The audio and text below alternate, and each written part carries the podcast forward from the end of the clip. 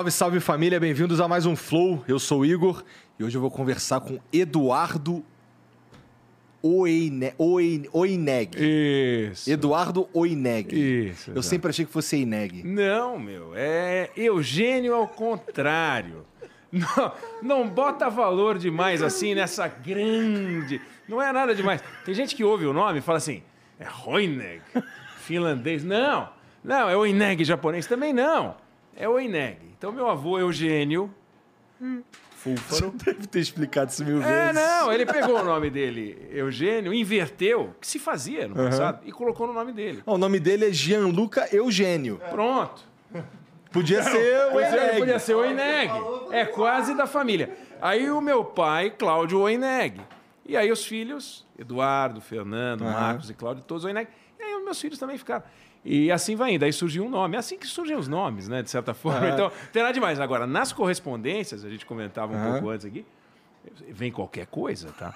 É qualquer coisa. Eu falo, é estranho. Ah, então é meu mesmo. É Entendi. meu. Dá, dá que essa a carta é pra mim mesmo. Mas, Eduardo, muito obrigado por vir aqui trocar essa ideia comigo. Cara, você não sabe como eu te, eu te ouço demais. Oh, te que ouço legal. demais. Eu sou muito fã de verdade. Os caras que sabem que eu sou muito fã da Band News em geral, ouço pra caramba. E conversar com você, na verdade, pra mim é uma honra. Porra, Obrigado. eu é que agradeço, porque, primeiro, o convite, é um privilégio mesmo. Acho que vocês fazem um trabalho muito legal. É, eu queria dar os parabéns, porque, pô, quantas pessoas têm, assim, correm atrás do sonho, né? Então, quem está querendo correr atrás do sonho tem que saber. Vocês estão correndo atrás de um sonho, vocês estão fazendo um negócio que vocês acreditam. É, e tem gente que às vezes fica assim, pô, mas será que eu invisto? Não é invisto dinheiro, será que eu invisto meu tempo? Será que eu vou atrás disso? E o cara fica preocupado e tal. Tá aí um exemplo bacana. Então, parabéns por isso. E também parabéns por uma outra coisa, Igor, e você e toda a equipe Flow, eh, pela coragem que vocês tiveram. É o seguinte: só tem uma coisa certa na vida. Todo mundo vai enfrentar uma crise, pessoa, e toda empresa vai enfren- enfrentar uma crise. É a crise porque está crescendo demais, é a crise porque não está crescendo demais, é a crise porque entrou muito dinheiro para onde a gente vai, onde é que a gente investe, é a crise porque não está entrando dinheiro, falta capital de giro. Crise sempre tem, crise com sócio, crise societária. Bom, e tem a crise das mais desafiadoras, que é a crise reputacional. É uma crise difícil, dolorida, sofrida. E vocês conheceram essa crise. Várias empresas conheceram essa crise. E vocês conheceram essa crise. Por uma declaração absurda, inadvertida, irresponsável, uma, fazendo uma apologia a um crime. Não pode. E aí vocês tiveram o seguinte: vocês estavam diante, você, pô, o cara é teu amigo, teu irmão, você estava diante de um dilema. O que, que eu faço? Como é que eu resolvo esse negócio? Ele falou, não é o flow. E precisa ficar claro que não é o flow. Então, vocês foram rápidos, vocês agiram, dói. Sair da crise dói, é querer tirar um espinho do pé. Porque é teu amigo, você sabe, você fala, ele não é isso. Mas ele falou. E na hora que falou, virou. Não tem jeito. E aí ele saiu daqui e vocês seguiram em frente, vocês seguem em frente. Então, quem está vendo tem que saber o seguinte: o compromisso de vocês é com. Não é com sucesso no sentido pequeno, sabe? É, o- é- é- é você continuar a correr atrás do seu sonho. E quem pisou na bola, desculpa, vai ficar pelo caminho. Isso vale para todo mundo. É, Tamo num barco, vamos remar a favor. Quer remar contra? Bicho, é outro barco, não pode ser o nosso. Perdão, lamento, mas é assim. Então, fica o exemplo, quero dar os parabéns. É um parabéns sofrido. É, eu tenho certeza que você não ouve isso e fala, pô, que legal, pô, fico muito Não, feliz eu com acho isso. uma merda, pra ser sincero. É, mas, meu, é, é, você fez o certo, vocês fizeram o certo. E se não tivessem feito isso, aí sim. Aí eu não ia estar aqui. Pode ter certeza. Eu não ia estar aqui, não. Eu, eu fico muito à vontade de estar aqui. E eu queria dizer para muita gente que tem que tomar decisões a respeito do flow, eh, falar o seguinte: vem cá, é, é certo você punir uma empresa que fez o certo porque tem alguém que fez um negócio errado? Nós não vamos saber separar as coisas? Você tem um jardim, tem uma erva daninha que está ali, você vai e joga um inseticida e fulmina todas as plantas do jardim? Não pode fazer isso. E, e- e várias vezes, e você desculpa eu mudar de assunto, Não, mas é, a é no fundo a mesma coisa. A crítica maior que eu faço à Lava Jato é que, encontrando os vigaristas nas empresas, eles não foram lá coletar e tirar o vigarista. Eles foram lá e arrasaram a empresa inteira. Será que não é isso que não se deve evitar? Então, ao olhar para o que vocês fizeram, tem que falar: olha lá um exemplo é, seletivo, aonde encontraram, tem o joio, tem o trigo, separaram o joio e ficou o trigo. Então, eu acho que isso merece sim parabéns ainda que, que sofrido. E o primeiro, que é, tem a ver com a corrida atrás do sonho, que continua e que eu admiro bastante. Valeu, parabéns. cara. Obrigado. Bom, antes da gente continuar esse papo aqui, é, eu queria dizer que vocês podem mandar mensagem pra gente aqui, pra gente ler no final do programa, lá em nv99.com.br barra flow, tá? É só entrar lá que você consegue comprar os Sparks e mandar mensagem pra gente. A gente lê aqui no final, tá bom? Se tiver uma pergunta pro, pro Eduardo, pra mim. E temos também um emblema hoje. Cadê? Deixa eu ver o emblema aí. Caraca. Esse é você, pô, cara. Pô, bem mais jovem, é. bem mais bonito. Parabéns. Né? Adorei. Bom, o cara que. O, para você resgatar esse emblema aí, é só você ir em nv99.com.br resgatar e usar o código BandNews. Tá Legal. bom? É, você só precisa ter um perfil, é totalmente de graça. E você resgata isso aqui no, no, no, teu perfil lá e você só pode fazer isso nas próximas 24 horas. Depois ele desaparece, a gente para de emitir. E você, para conseguir o emblema, você vai precisar comprar de alguém no mercado de emblemas, tá bom? Então, se fosse você, eu ia lá, correr atrás e fazer Oba, isso de uma vez. É isso aí. Para você, a gente manda, cara. Obrigado. é, bom, a gente, tava, a gente conversou aqui um pouco antes já e tudo mais. É, e a gente estava falando da, da, tua história, você estava falando de, de, Brasília e tal, e, e, coisas que aconteceram aí ao longo da tua carreira. Mas, cara, uma coisa que, que eu sempre quis, tive vontade de, de, de saber o que que, como é que foi para você foi o lance do impeachment do Collor, cara. Como é que foi isso daí? Você estava em que momento da tua carreira? Como é que aconteceu isso? Então, eu, eu comecei a trabalhar com 17 anos. Eu faço 58 anos esse ano então, eu trabalho há 40 anos, uh, não como jornalista formado, porque aos 17 anos eu estava entrando na faculdade, mas eu comecei a trabalhar no primeiro ano da faculdade.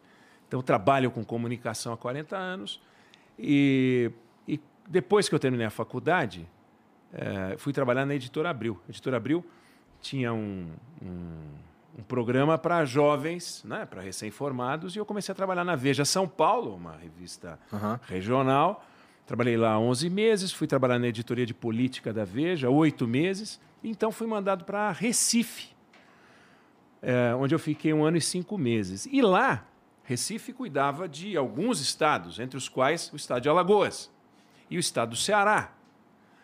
Também Pernambuco, evidente, Rio Grande do Norte e tal, mas falo desses dois porque no Ceará tinha o Tasso Gereissati, que era uma figura nova, um jovem empresário, 36 anos, um estado que tinha vários coronéis da política e surge uma liderança, era uma novidade. A outra novidade estava em Alagoas. Um governador, Fernando Collor. Me lembro que certa vez, e, e, e, um, e, um, sujeito absolutamente determinado. É uma coisa assim, impressionante. Você marcava, então, eh, vamos fazer o quê? O café da manhã às sete e meia. Sete e meia estava no hotel da manhã, ou sete e quinze. Era uma coisa impressionante. Um dia ele falou para mim que ia ser candidato a presidente da República, numa entrevista. Eu disse, mas como assim, candidato a presidente da República? Eu duvido que aqui, no estado de Alagoas, conseguisse se dar bem. Eu acho que. Ele era governador já. Eu acho que se sair aqui na rua, o senhor vai ser vaiado. Ele falou: como é que é?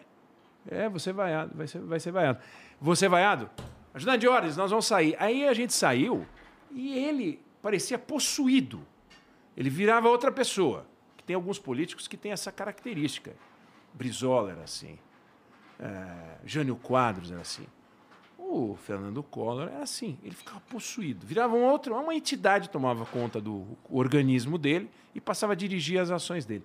Agarrava as crianças, agarrava as pessoas, blá, blá, e você via que ali tinha um cara determinado. Olho, sangue, sabe? Sangue nos olhos. Não é assustador ver isso, todo esse teatro, por assim dizer?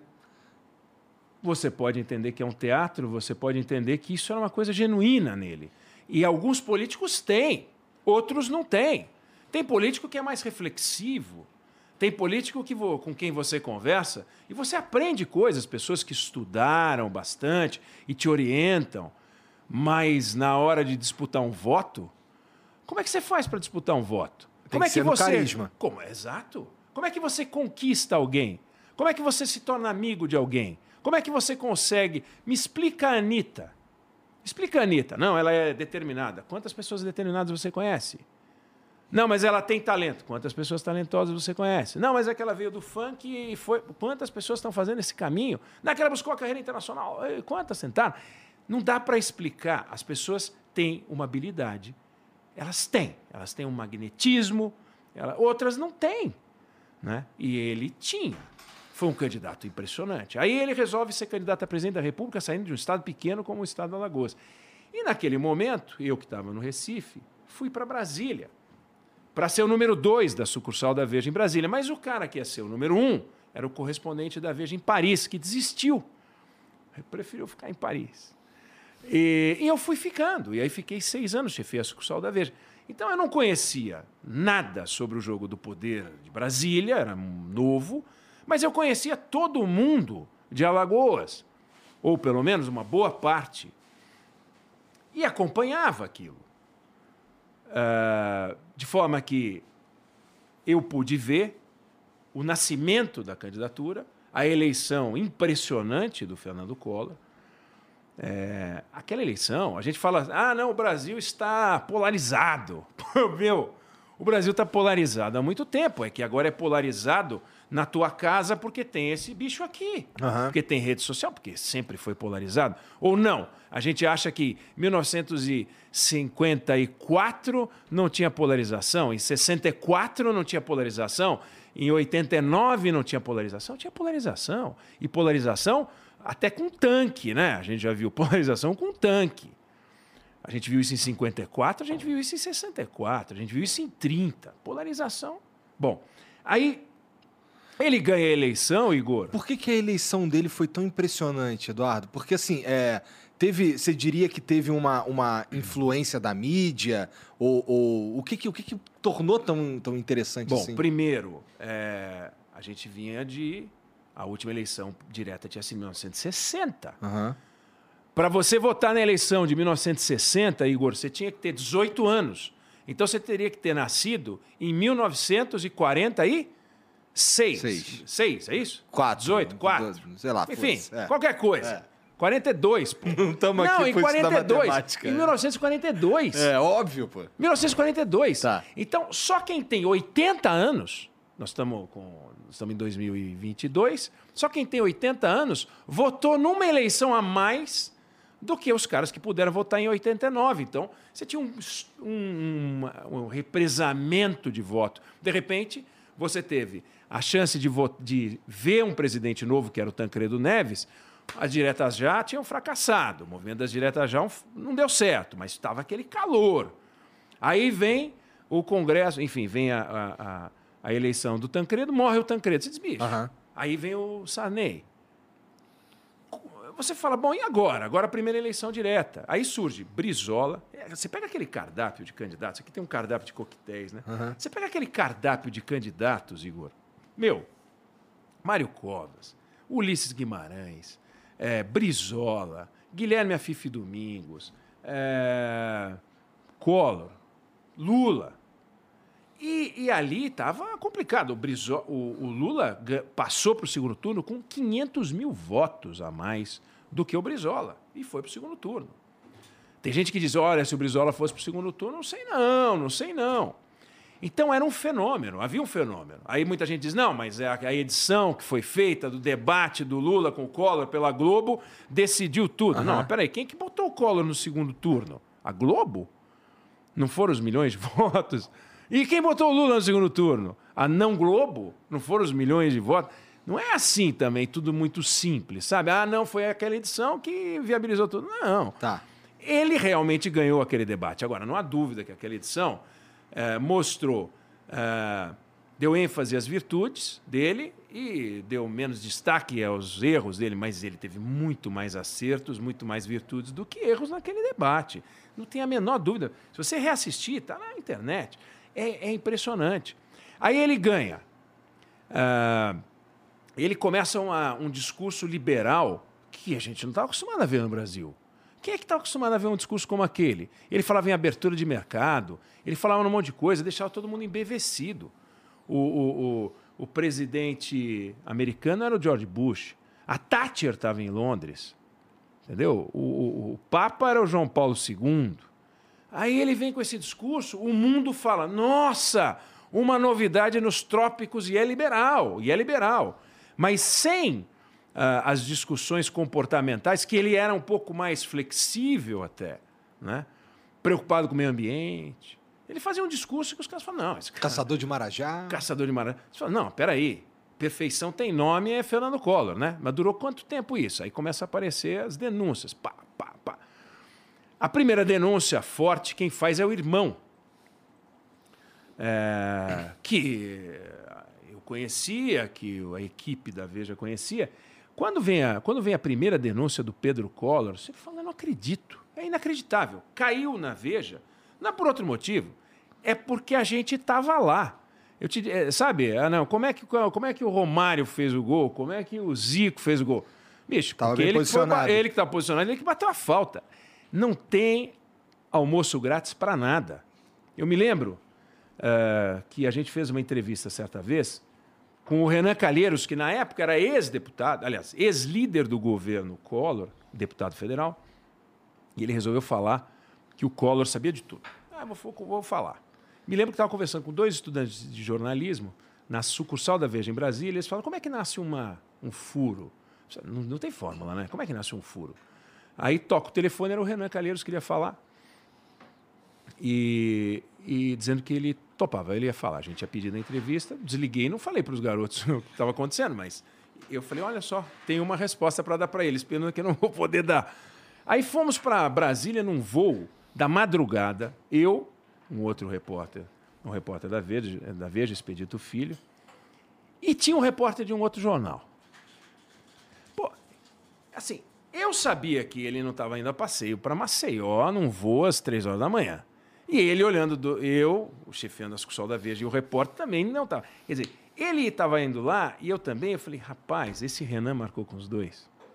Não é possível que ele fez isso. Deve ter marcado com a gente e com outro jornalista. E o outro jornalista falou: Oi, tudo bem, tudo bem. Ah, tá. E aí, não, estamos aqui, estamos aqui e tal. E, obviamente, pô, esse cara vai aprontar, bicho. E, e eles estão olhando, esses dois vão aprontar. Que, que o cara que é chefe da discussão da vez está indo para Lagoas às 4 horas da manhã, pô? Um Mesma coisa que vocês pensaram, gente... eles pensaram também. Eles pensaram também. Então tá todo mundo só de boia, pé de pato, com criança e tal. E uns, uns doidos, uns jornalistas. Bom, aí a gente chegou ele foi pro hotel, ele falou, vamos no mesmo táxi? Não, não, ainda aí a gente vai, a gente já vai pegar o táxi.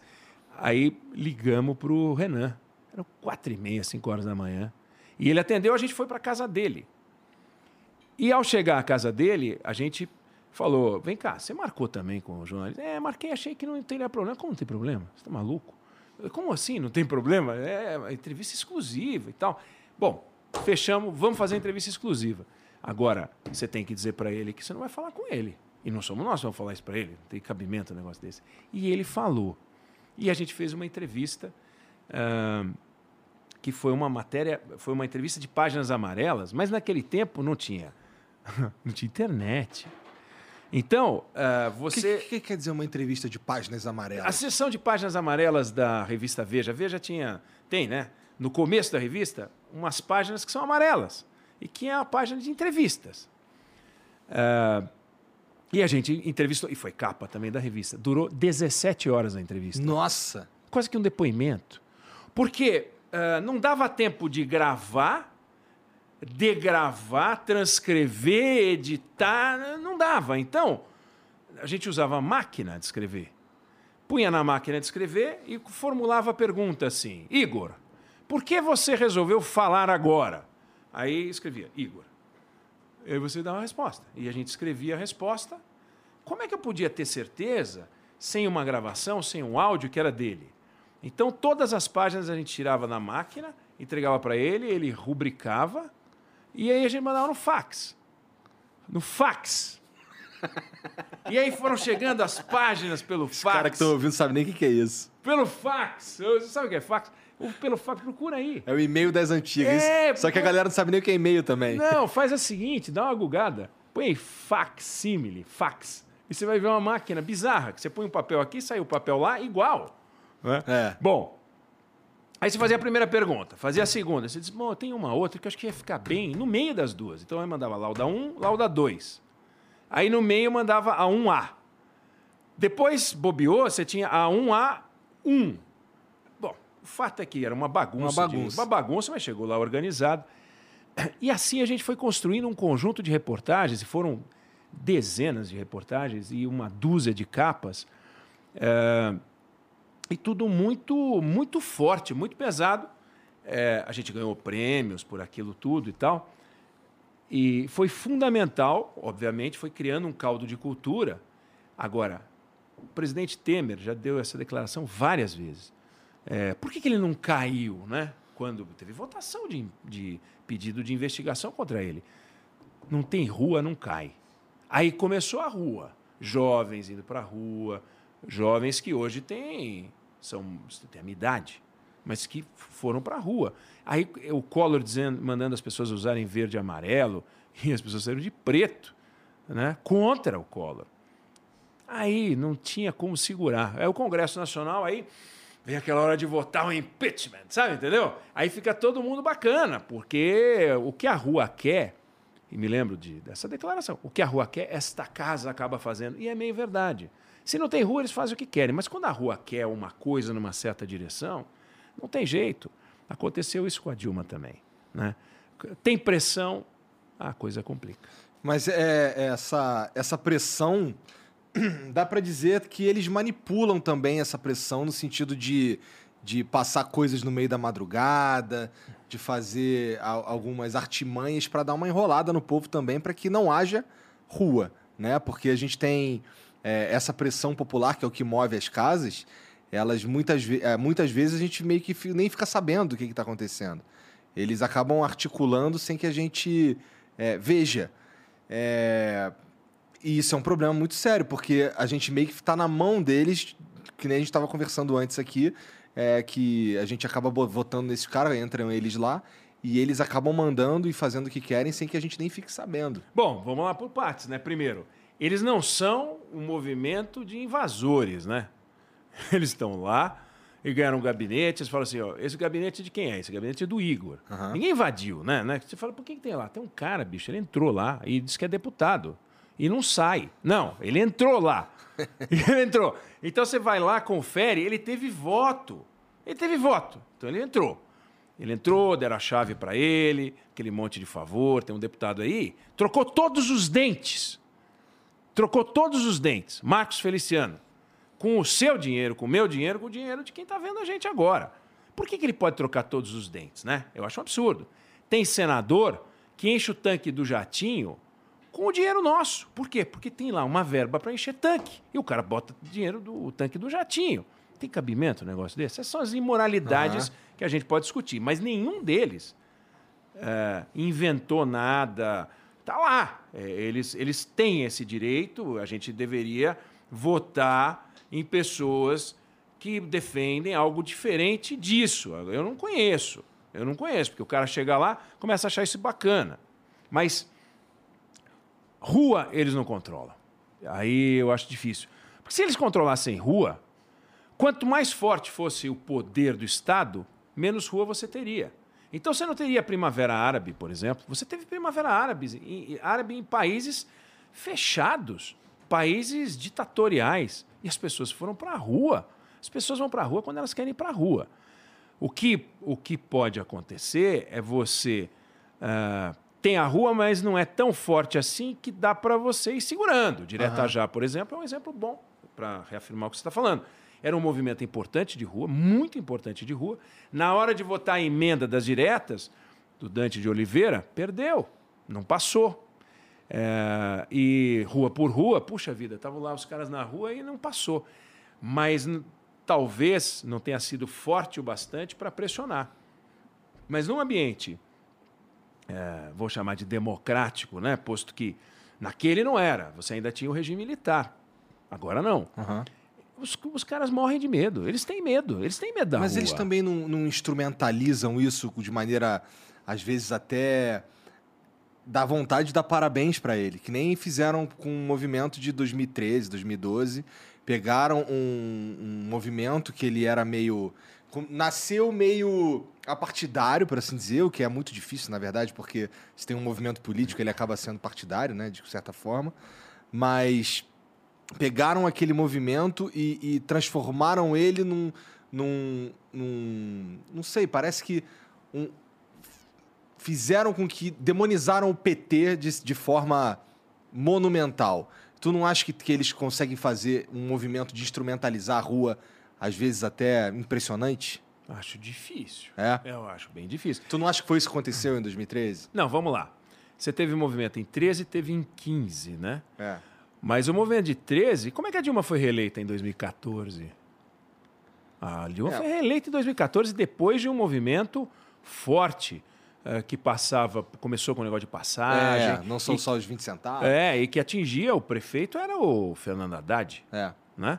A Dilma era presidente da República, ela estava absolutamente perdida. Se você pegar a lista de medidas que ela apresentou para poder tentar segurar as ruas, é uma lista que não junta Lé com Cré porque é o desespero, que não é a primeira vez que acontece. No governo Fernando Henrique aconteceu algo muito parecido, não porque tinha gente na rua, mas porque começaram a estourar crises internacionais, crise da Rússia, crise.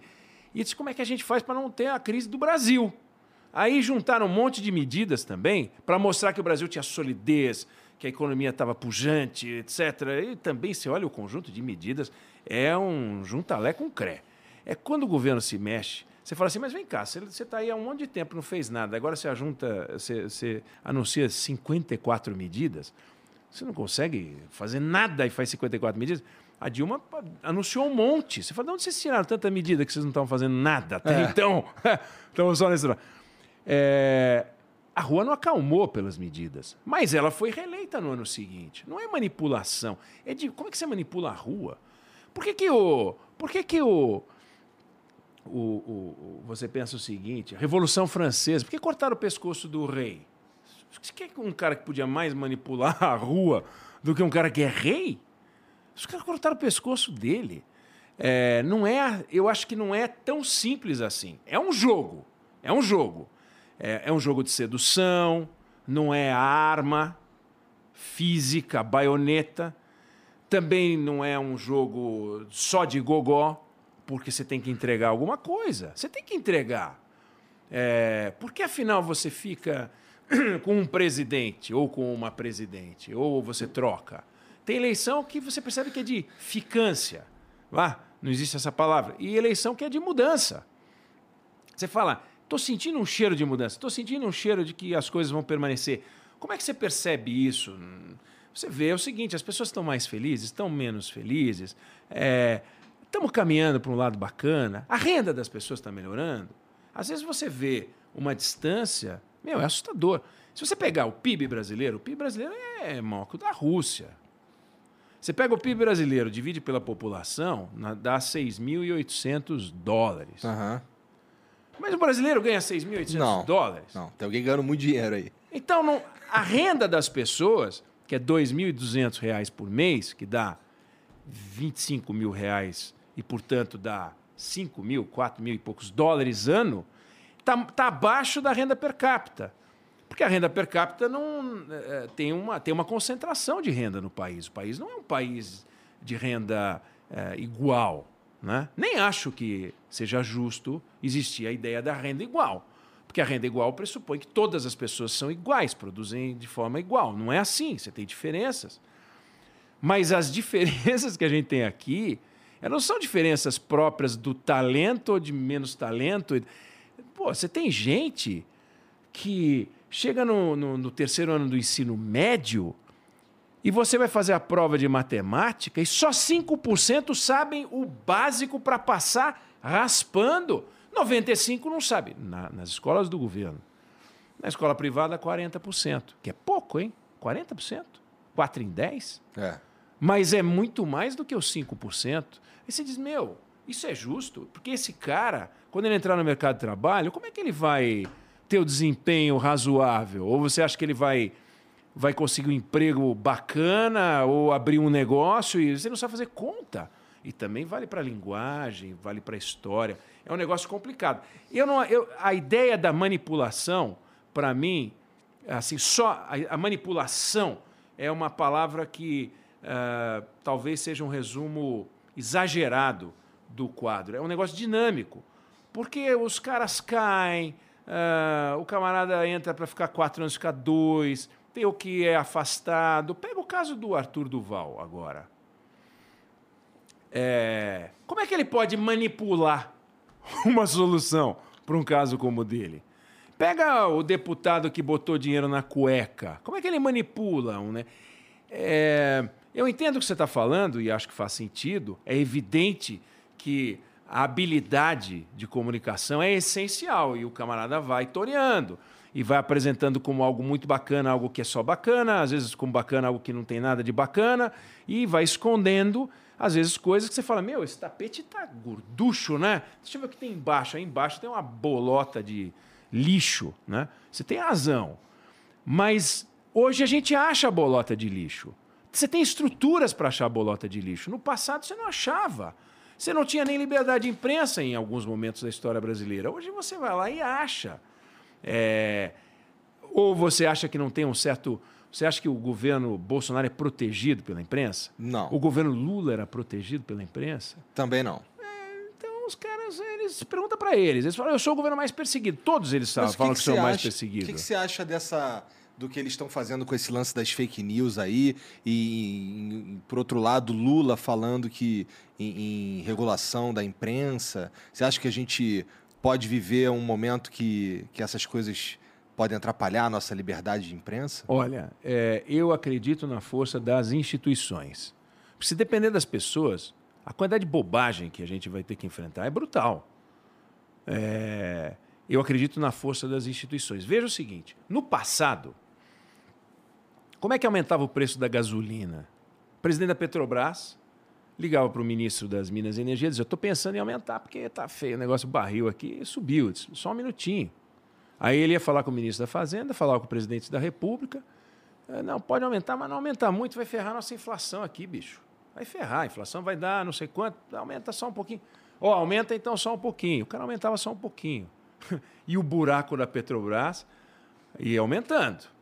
E a inflação não media a verdade, porque tinha um buraco ali estocado.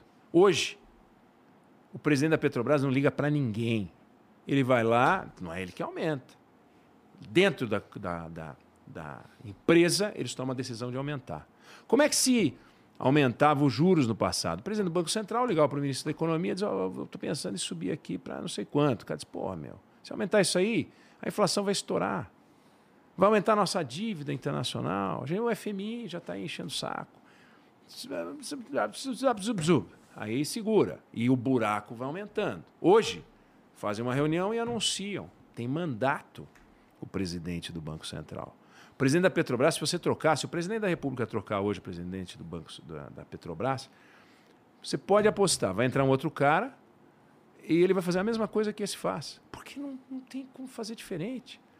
Se você entrar num automóvel, botar seu cinto, ou se você vai, é, vamos dar um exemplo melhor, o metrô, você vai ser metroviário, você vai conduzir o metrô.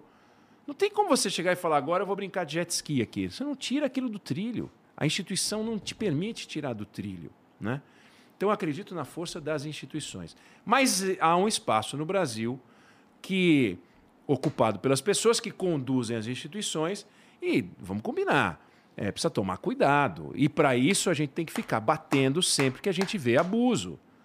É, não tem cabimento você perder tempo discutindo é, é, inquéritos sobre fake news. Agora, tem sim que discutir fake news. Existe fake news. Existe. O objetivo de empulhar o outro é algo real. É, agora, se eu tenho uma opinião que Uh, vê, fake news não é boato, porque o boato pode se confirmar. Entendeu? O Igor vai tirar a barba. Não, pô, é, é um boato só. Não, mas amanhã ele aparece sem barba. Eu, eu, só errei o dia, ouvi falar, mas pode ser verdade, né? Eu posso errar, o Igor vai tirar a barba. Você fala, não vou, bicho. Você falou assim, mentirosa. Tá bom, é uma mentira. Mas tem má fé? Não tem má fé. Eu apurei conversei com um amigo teu, de fato você até pensou, aí você olhou bem e falou: ah, meu, eu não vou fazer isso agora. Mas é, tá errado, não, você não vai tirar a barba.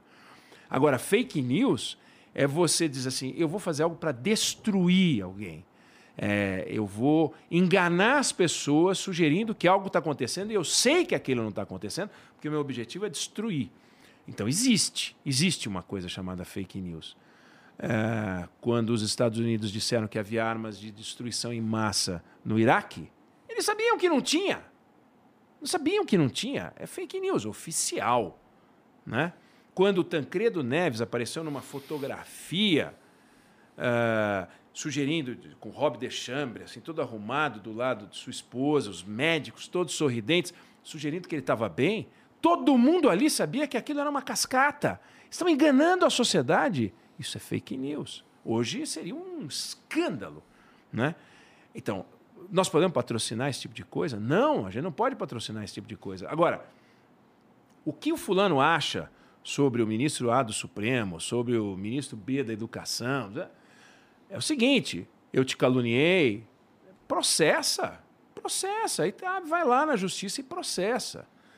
O que a gente não pode é, é dar ao Estado o direito de arbitrar o que nós, como sociedade, vamos pensar. Isso eu não quero. Perfeito. Isso eu não quero. Porque senão eu vou ter que saber escolher um cara tão bacana, tão bacana, tão bonzinho, tão espetacular que não existe. E ele vai ser generoso com os amigos e vai ser impiedoso com os inimigos. Eu não quero estar nem numa lista nem na outra. Não quero estar na lista dos amigos, porque amanhã vira. Não quero estar na lista dos inimigos, senão eu vou é agora. Não é justo. Então, a democracia dá ao Estado um poder, sim, de polícia. Claro, pô, tem cara roubando banco. Dá ao Estado o poder de prender pessoas que estão cometendo crimes, inclusive crimes uh, os mais variados. Agora, tem crime que você tem que punir com multa, tem crime que tem, tem prisão, estão todos descritos. O que você não pode é ficar selecionando. Então, isso aqui eu não gosto porque falou mal de mim. Já aquele outro, tudo bem, porque ele está falando mal de outro. Uhum. Aí não, isso, isso eu acho que está errado. Tem exagero. E cabe a nós o papel de apontar esses exageros, né? É, não é acho que é o vale que tudo, entendeu? Parece que o trem do, da, da fake news, de certa forma, na, nas eleições, vamos lá, para a gente dar um, um, algo, algo pontual. O trem das fake news das elei nas eleições meio que já saiu. Agora a gente precisa ver como é que a gente lida com isso, né? Porque a gente viu na, em 2018 que, que teve bastante coisa, uma madeira de piroca, teve tudo isso daí. E não sei se as coisas vão melhorar muito para esse ano. O que, que você acha? Bom, é, eu, eu, eu, eu acho que a gente tem que trabalhar com um cenário uh, de grande dificuldade. Não porque eu queira, né? Mas porque eu acho que a gente tem que trabalhar com um cenário de grande dificuldade. 2018 uh, produziu e vai produzir, é assim, é, na minha avaliação, é inacreditável. A gente tem uma eleição uh, que começou em 18 e continua. E continua. Não é que tem agora a de 22, é uma só, né? A gente tem um presidente que está em constante campanha eleitoral. Constante campanha e, e num ambiente conflagrado como o que a gente está, é impressionante. Eu, eu faço um comentário em que eu não não faço uma crítica ao governo, é eu sou bolsonarista. Eu faço um comentário em que eu faço uma crítica ao governo, aí falam que eu tenho que ir para Cuba. É, é, é, inacreditável. Aí você fala assim, não, mas eu não, eu não sou bolsonarista nem sou petista. Então você é isentão. Idiota! Então você está sempre errado. Sempre errado. Eu gosto de ser isentão. O melhor a fazer é o seguinte: é, é você tocar aquilo que você. Quer dizer, você tem a sua opinião e você conduz a sua opinião e acabou. E paga o preço, né? É, pelas coisas que você, que você diz. Mas quando você faz uma avaliação de cenário, aí você se prende mais a fatos. E, e depois, claro, aí você joga a sua opinião, que é aquele molho em cima. Mas olhando os fatos hoje, é claro que essa campanha vai ser azeda, sei lá, amarga, uh, vai ser pesada. O festival de bobagens que a gente vê uh, na, no, no, nos espaços desses políticos todos. É inacreditável. Repetições de bobagens o tempo inteiro. A gente vai ver isso. Agora, eles não têm obrigação de falar coisas bacanas. A gente fica incomodado, né? Eu adoraria, pô. Ah, olha, o Churchill está falando uma coisa aqui, o De Gaulle está falando uma coisa lá. Mas não temos. esse nível de discussão. E mesmo esses caras tiveram debates pesados nos, nas, suas, nas suas histórias. Mas hoje, o que você vê, o Igor, é que vai ser pancadaria. Vai, vai ter pancadaria. Pancadaria verbal, eu espero, né? Uhum. Eu espero que só verbal. É, e a gente vai ter que ter serenidade para separar o que presta e o que não presta. Porque, pô, vamos combinar? É, você quer o Brasil em 23 melhor do que o Brasil de 22, você quer o Brasil de 24 melhor que o de 23.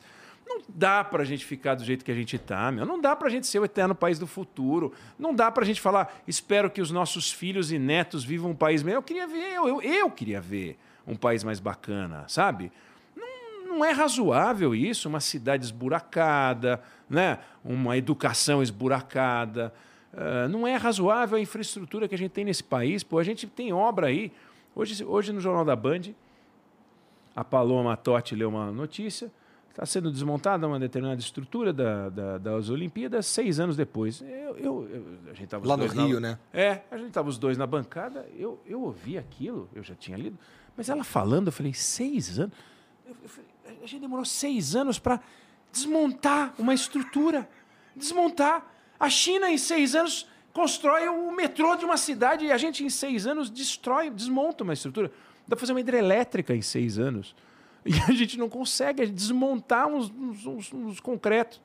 É, isso é enlouquecedor. Eu não sei como você ouve essas coisas. Eu ouço isso e falo, meu Deus, essa notícia nem, tem tanto, nem teve tanto destaque, mas para mim eu fiquei com esse negócio. Seis anos, seis anos para fazer um negócio é, bom, desse, pra, cara. Como, como, eu sou carioca eu tava no Rio e eu, e eu vi, um, eu vi pila, é, é, colunas sendo roubadas, isso daí eu já vi, eu já vi os caras roubando uma caixa d'água lá no, num conjunto lá em Triagem, que é perto de onde eu morava. Então, pro carioca, isso daí assusta pouco, cara. Mas é, mas é uma loucura. e aí você vê assim, obras que passam anos no planejamento, como se fossem obras, vamos ocupar Marte, né? Tá, não estamos falando com Elon Musk. São umas obrinhas e aí não consegue a autorização, e daí não consegue a outra autorização, aí o juiz não sei o quê, e a obra não sai. Teve um aeroporto aí, ficou, sei lá, sete, oito, dez anos, parado. E quem é que paga a conta? É. Os patetas, que somos nós. Paga a conta. E a gente fica andando num aeroporto que parece uma, uma garagem, e, e por culpa. Então, eu quero um Brasil melhor, eu queria um debate, e você também, tenho certeza mas é, eu não sei se, não, é um pouco de sonho nisso, né? Esperar que o debate Uh, que no debate floresçam ideias. Torço, e a gente defende isso. Mas a gente sabe que não é o que vai rolar. O que vai rolar é aquele teatro que a gente vê toda vez. É, na verdade, um. um eu, o cara pergunta A, o outro, em vez de responder, ele ataca a moral do, do outro candidato. É isso que a gente vê em todos os debates. É, mas você vê assim, por exemplo, tá ok, você, você comparou com o teatro, acho uma boa comparação. Mas no teatro você pode vaiar ou bater palma, né? É. Então o eleitor vai chegar no dia do, da votação, no dia da eleição, ele tem que vaiar ou bater palma. Mas a gente, as opções que a gente tem, Eduardo, são mas, insanas. Mas... Porque assim, ó, se a gente for falar em. Vamos falar num cenário é, realista de segundo turno. A gente vai ter Bolsonaro e Lula. Eu não quero nem Bolsonaro nem Lula. O que, que eu faço? Eu não sei o que não, eu não. faço. Nessa, neste caso, você não vai ter um terceiro nome, né? Porque é o segundo turno. É. Pressupõe que não tem. Uhum. Você sabe que uma das grandes crises do Brasil, que foi a de 54, eu citei aqui quando a gente uhum. começou a conversar. Juscelino Kubitschek ganhou a eleição, né? E, e depois, da, depois do suicídio do Vargas, etc., o Juscelino viria a ganhar a eleição na sequência, e naquele tempo não tinha dois turnos, era um turno só, ele teve 30 e poucos por cento dos votos. E os caras falaram, não, ele não teve a maioria, já queriam dar um golpe lá em 54, que foi acontecer em 64. Mas a ideia de segundo turno uh, é uma ideia saudável né? Uh, que você fala assim, bom, eu obrigo que uma parte do eleitorado se converta, né? Para uma das opções que está aí disponível. E às vezes é doído, porque você fala, pô, eu votei num candidato que não tem nada a ver com os dois que foram para o segundo turno. E eu vou ter que escolher um dos dois. Mas esse aqui era anti aqueles dois. Tá bom, mas, eh, mas, mas ele perdeu. ele perdeu.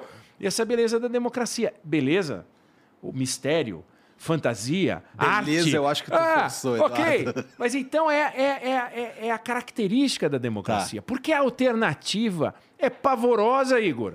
A alternativa é um Estado forte que não deixa você além da ração diária da sua comida. Eu concordo, eu concordo. Eu acho que eu acho que a culpa é nossa, que nem a gente estava falando a responsabilidade? Lá no... Porque é, porque assim, a gente tem mesmo os candidatos que seriam de terceira via, eles também são muito esquisitos, sabe? E nesse cenário de segundo turno que a gente está falando, você, você falou mais cedo aí sobre uma votação de ficância ou uma votação de mudança. Para mim, as duas coisas, eh, as duas opções que a gente vai, que a gente provavelmente vai ter num segundo turno, são duas opções de ficância, sabe?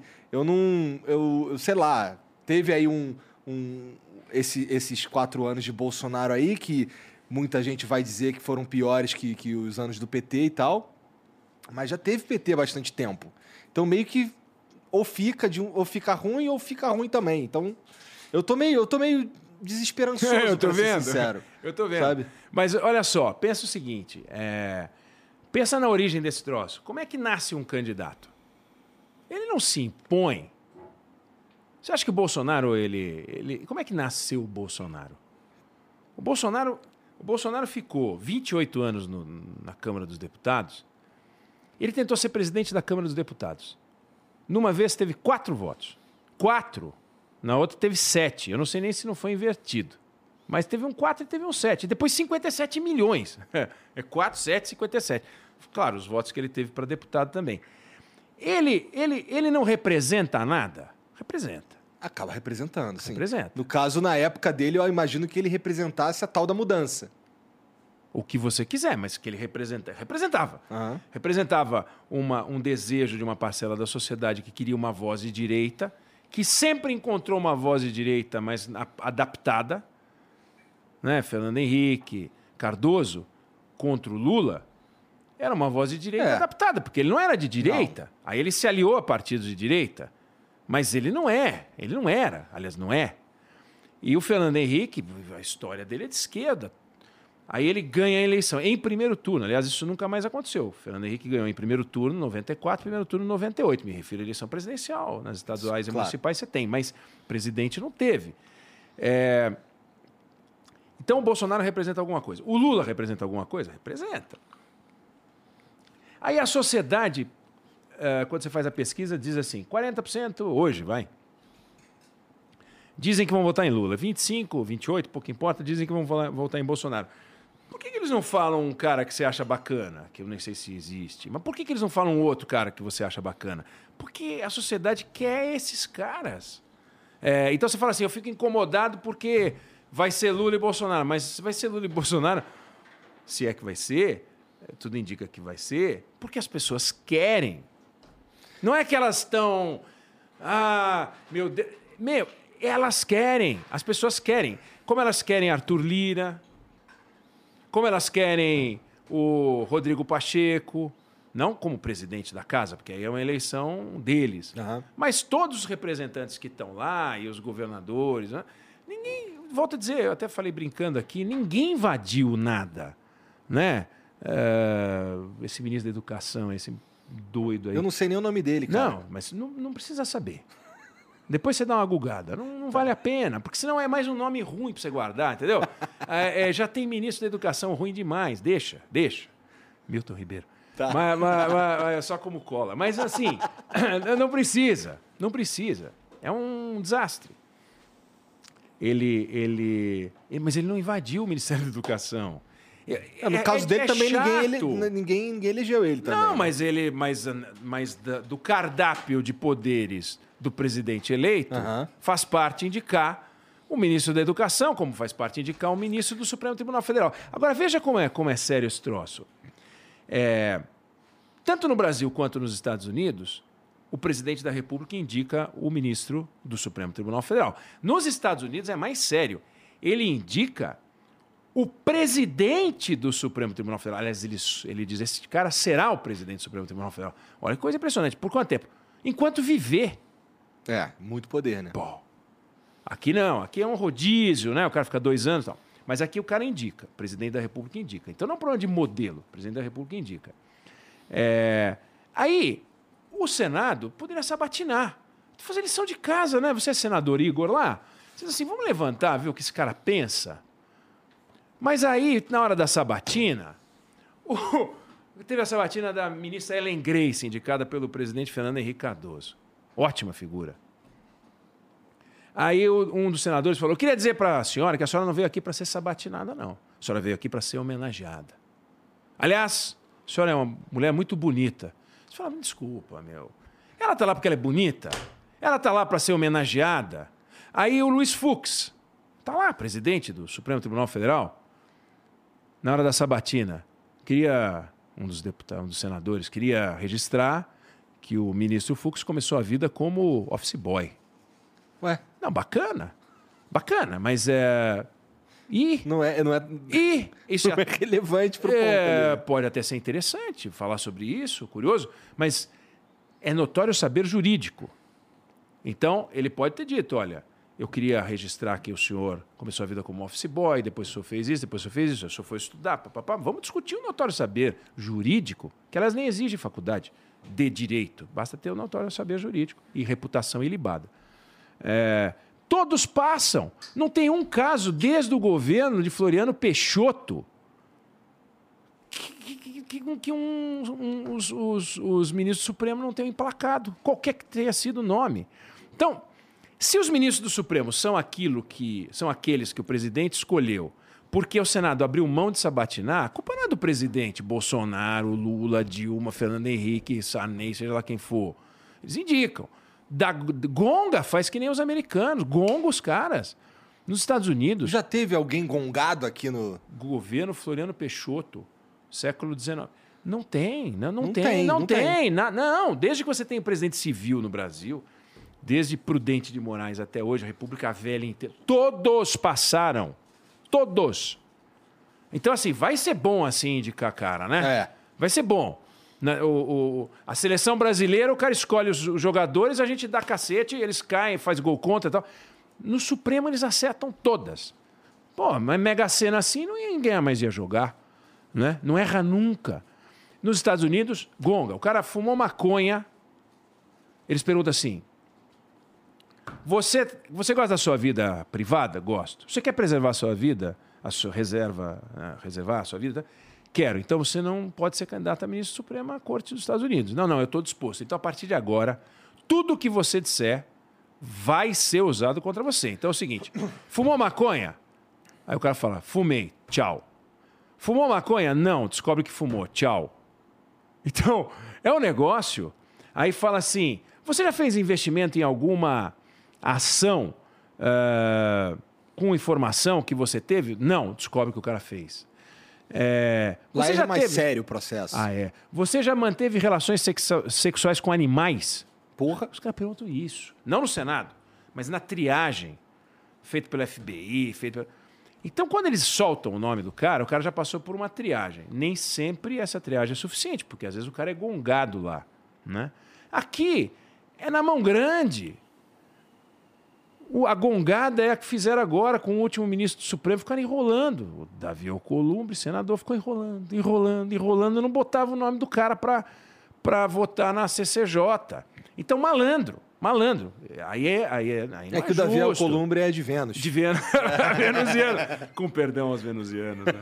Esse, esse aí foi inacreditável. Essa história. Meu, nem inacreditável um troço desse. Isso daí né? você estava ao vivo comentando o lance dele não botar em pauta o uma reforma, não é? Sim, era uma votação importante uh, ah, para desonerar a folha desonerar de pagamento. A folha, ia salvar emprego, uma porrada Pô, de coisas. Vários empregos e ele não botava para votar. Era inacreditável. Então, foi quando eu falei que parecia que ele vinha de Vênus, né? Que ele vinha em Vênus, mas daí pedi desculpa aos venusianos, porque de fato não é justo, né?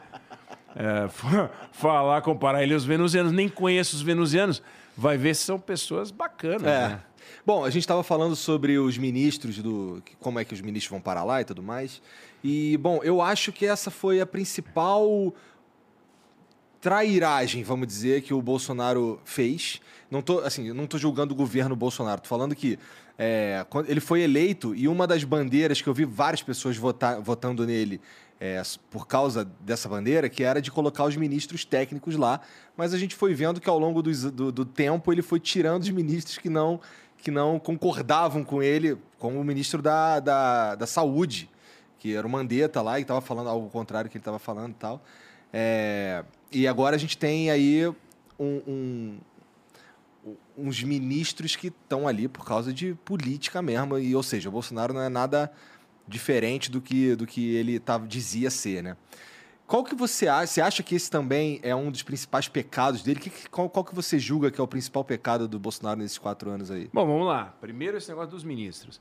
É, o erro dele foi ter prometido aquilo que só no desejo de conseguir os votos você promete, porque não dá para você governar com um ministro técnico. Não dá, não dá. Não é porque é um defeito do Brasil. Não dá. É, é, o que, que, é, o que, que é você conduzir um ministério? É você liderar. O que, que é liderar? É você convencer. Você tem que aprovar, por exemplo, no governo Temer se aprovou a reforma do ensino médio. Como é que você aprova a reforma do ensino médio? um técnico, manda, pá, carimbe-se, cumpra-se, manda para o Congresso Nacional, você tem que sentar e conversar, e vai, e toma café, e toma dois cafés, e almoça três vezes, e janta, e conversa. Aí tem um senador que faz bico. Aí tem um deputado que faz muxoxo também. Ah, ah, porque também tinha uma verba lá que vocês ficaram de liberar para minha cidade, não liberou. Disse, mas como assim? Como não liberaram? Isso é inadmissível! Vou resolver isso e é agora! E aí o cara falou, nossa, que cara carinhoso, ele cuida de mim e tal. E aí liga lá, por que não liberou a verba do cara? Não, liberou porque não liberou o papel, ele mandou o papel, mandei o papel, aí o prefeito não, não, não fez o que tinha que fazer. Aí liga lá, deputado, olha, eu dei uma bronca, mas eu dei uma bronca nos caras, bicho. Mas eles passei uma vergonha, porque disse que o teu prefeito não, não soltou, não mandou o papel. Disse, como assim? Pois é, agora é, agora é uma questão pessoal, eu tenho que conseguir liberar esse dinheiro para o senhor. Tal. Aí você põe um técnico, põe um militar, põe um engenheiro que nunca viu nada. Fala, não vamos liberar, porque a lei exige que preencha, mande em quatro vias. O cara fala, mas que, mas que, você tá maluco? Não é assim, pô. Não é assim. Não é assim numa festa. Você tá numa festa lá dançando, você leva a mão brada, você pá, já dá na orelha do cara. Fala, pô, meu irmão, você Pô, calma aí, né? É, hein? Quantas brigas você já deve ter evitado? Não sei se você é brigão. Não, mas quantas você já brigou? Você já evitou? Que você. Pô, calma, calma aí. É... Isso é. Não, são relações pessoais e, e, nas relações políticas também não é diferente. Então, vamos fazer no Ministério Técnico. Todo mundo tem que ter PHD e o cara tem que ser formado pelo ITA, o outro tem que ser formado pela não sei o quê. Não, não dá, não dá. Nenhum governo funciona assim. No mundo, não funciona. Só num lugar que não tem democracia. Aí você faz o que você quiser. Você bota um algoritmo. Mas não sendo, não sendo um lugar ditatorial, se você está no ambiente democrático, é, ó, ó, ó, é na capoeira, é no, é, é no esquindô, é no sapatinho, tem que ser. Então, o erro dele foi: como é que eu fico diferente na campanha? Vou fazer no Ministério Técnico. Todos falaram isso em algum momento. O Collor falou isso. E no começo botou uns caras bacanas até, os nomes interessantes. Aí o cara começa a arrumar encrenca. Os ministros técnicos começam a ser um problema. Porque briga com a bancada. Porque daí chega a bancada. Igor, não é brincadeira, meu. Você está lá no Ministério da Educação. Chega a bancada do, do, do Estado X para falar com você. Tem lá 15 deputados. Você fala, meu Deus do céu. E você é um ministro técnico. Aí ele chega para falar com você, fala, oh, um prazer, sabe que bom saber que você agora está conosco e tal. E aí ele traz o pleito para você, assim, joga aquela paçoca na sua mão. O que, que você faz? Vamos avaliar. Não, não, mas vamos avaliar, mas eu queria uma resposta agora. Vamos ligar para o presidente. O presidente disse para a gente vir para cá, a gente já fala aqui. Aí ele já põe para falar com o presidente, o presidente diz, Igor, importante, são nossos aliados e tal. Mas ele está falando isso porque ele tem que falar, mas você, se você é muito técnico, você começa a fazer lambança, você começa a ficar inseguro ou atrapalha. Os caras começam a falar mal de você, aí planta uma notinha, aí planta uma outra notinha. Ó, o ministro tal está embaixo, e tá. Ó, aí ele vai reclamar com o ministro do Gabinete Civil. Aí o Gabinete Civil fala, pô, tem que tirar esse cara, bicho. Esse cara tá, tá criando problema. E daí, uma hora você cai. Essa é a vida, é assim que é, é humano, é humano. É... Então, tem que ser político. Ou pode ser técnico, bom, formado, mas tem que ter a pegada política, tem que ter o traquejo, tem que ser simpático, tem que ser agradável. Você tem que ser. É assim numa empresa, Igor. Você, você tem empresa, meu. É, o cara começa a ser muito.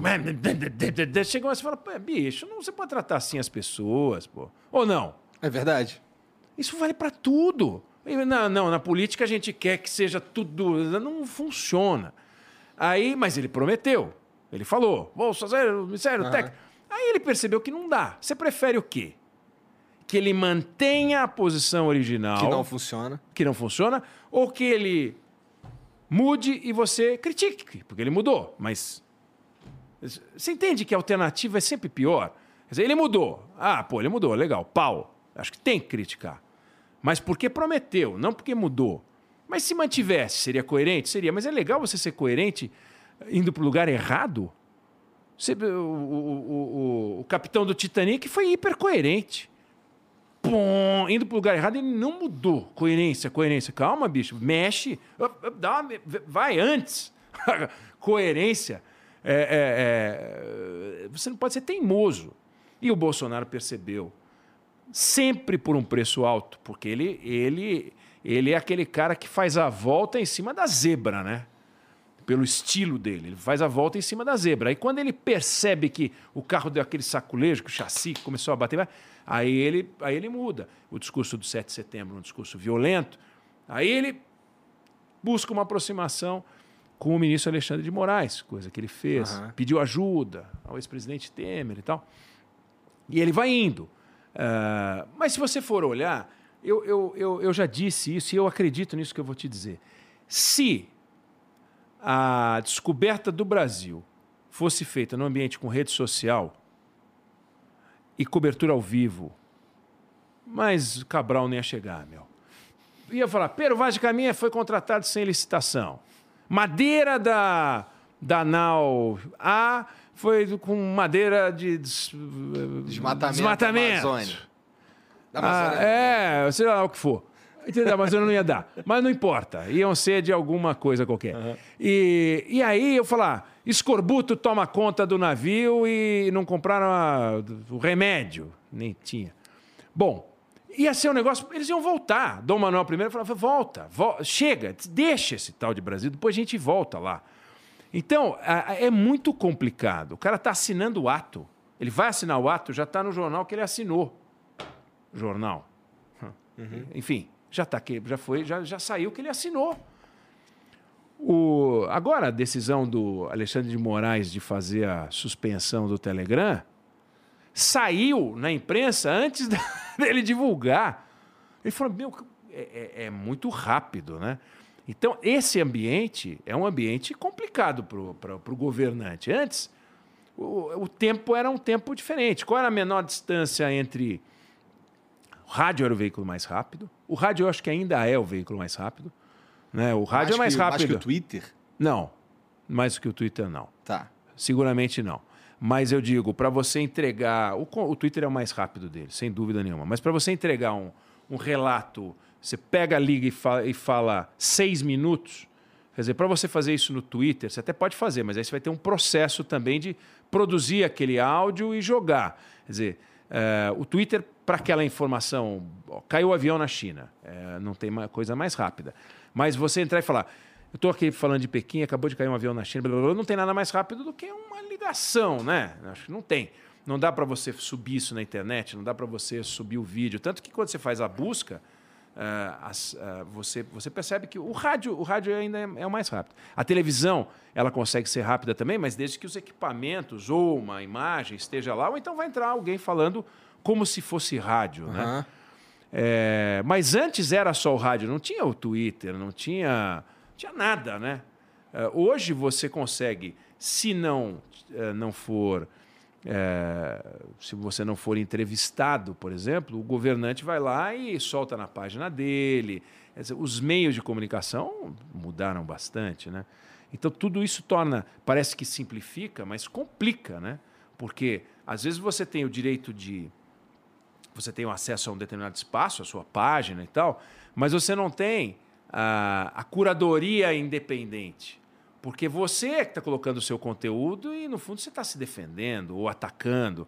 Agora, quando vem uma voz tida né, como independente, algumas são, outras não são, é, aí você tem a curadoria, que é o cara que está vendo o fato e, e explicando o que está acontecendo.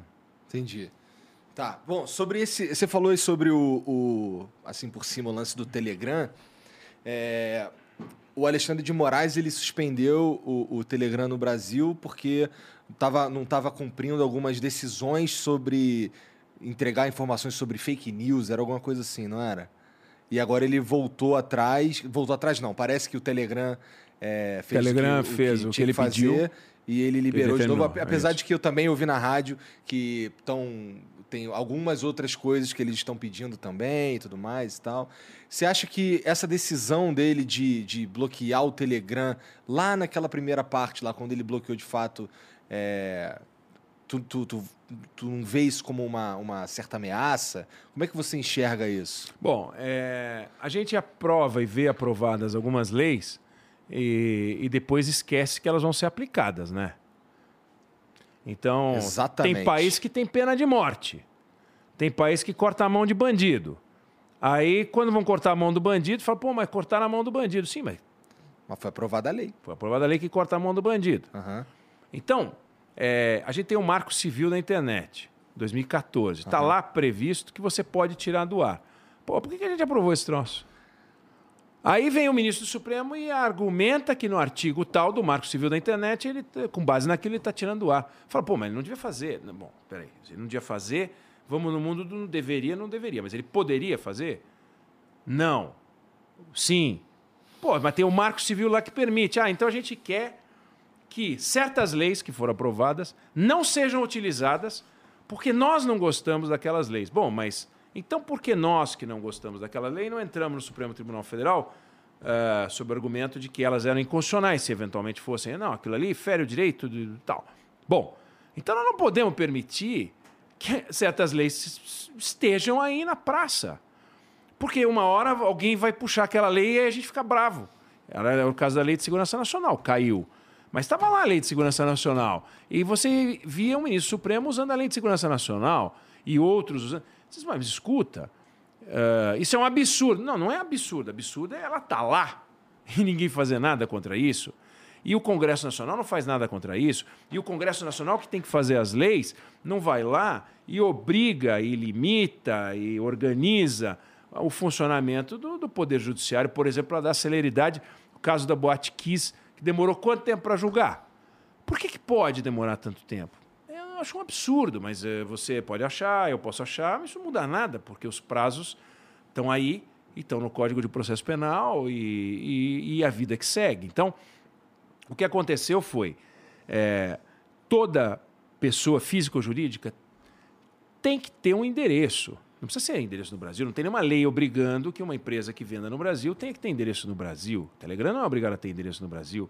Mas eu tenho que poder fazer contato com essa empresa. Ela tem que ter um, um lugar para onde eu mando alguma coisa.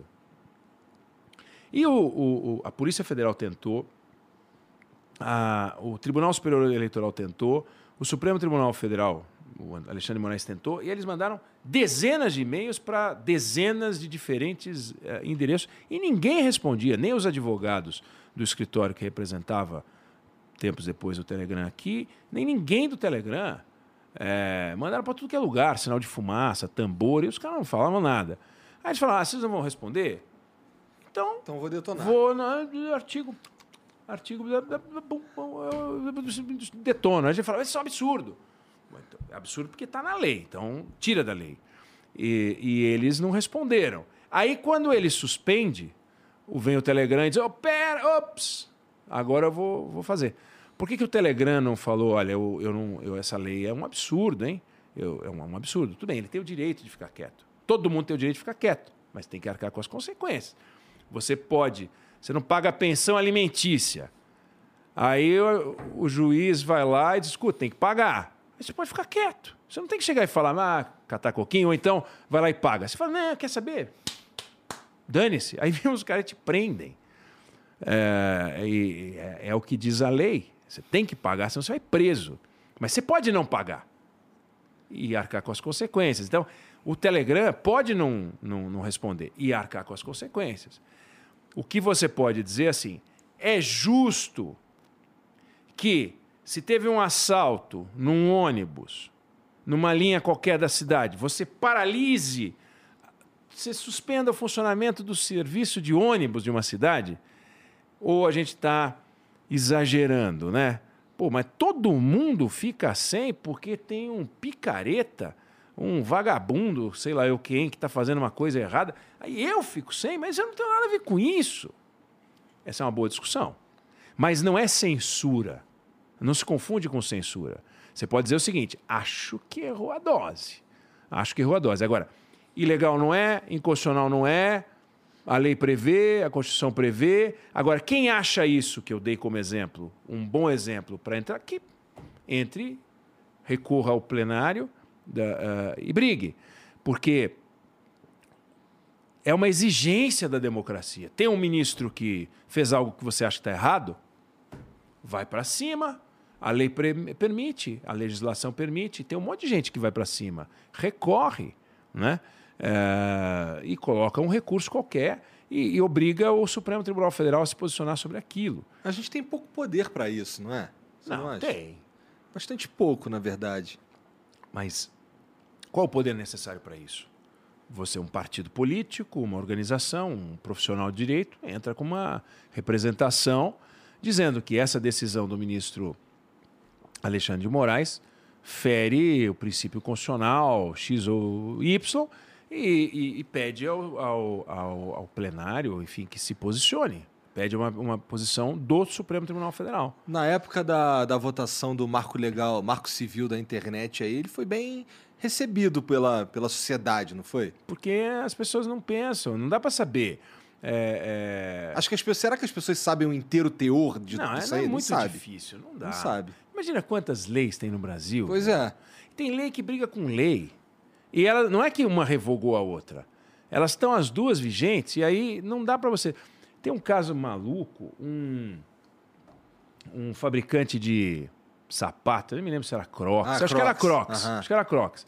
A Crocs trouxe uma leva de sapato para cá, autuada pela Receita, porque ela chamou de sapato de plástico. Nem lembro. Uhum. Aí ela pegou e trocou. Eu pensei, eu pensei que isso fosse lenda urbana. Não, Mas é real. É real. Aí ela foi, aí ela pegou e mudou. Chamou de sandália de plástico. Foi multada. Porque não era. Você falou, mas peraí, então o que, que é que eu estou vendo? Laranja? O que, que, que, eu faço?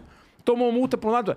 Aí o camarada pega e a, a agência de aviação, a ANAC, ah. autoriza as empresas aéreas a, a cobrar pela bagagem. Aí o camarada toma um processo pelo Código do Consumidor. Você fala, mas como assim? Eu estou fazendo uma, uma, decisão da ANAC. Não, mas o Código do Consumidor exige que no artigo 300... Você fala, pô, mas o que, que eu faço? Eu, eu, eu, eu, que, que, eu não posso servir a dois senhores. Ou existe um arcabouço jurídico que me, me, me, me protege, ou então eu estou frito, eu estou sempre errado. É, você está sempre errado. Então, no Brasil, está todo mundo sempre errado, todo mundo acha que está sempre certo, e, e, e pode achar que está mais certo aquele que manda mais. Então, de fato, é, se você pegar o poder, é, no caso do, do, Supremo Tribunal Federal, é um funcionamento. Meu, na Suprema Corte eles julgam 60 casos, 70, 80 casos por ano. E os outros eles dizem, vale a decisão aprovada até aqui.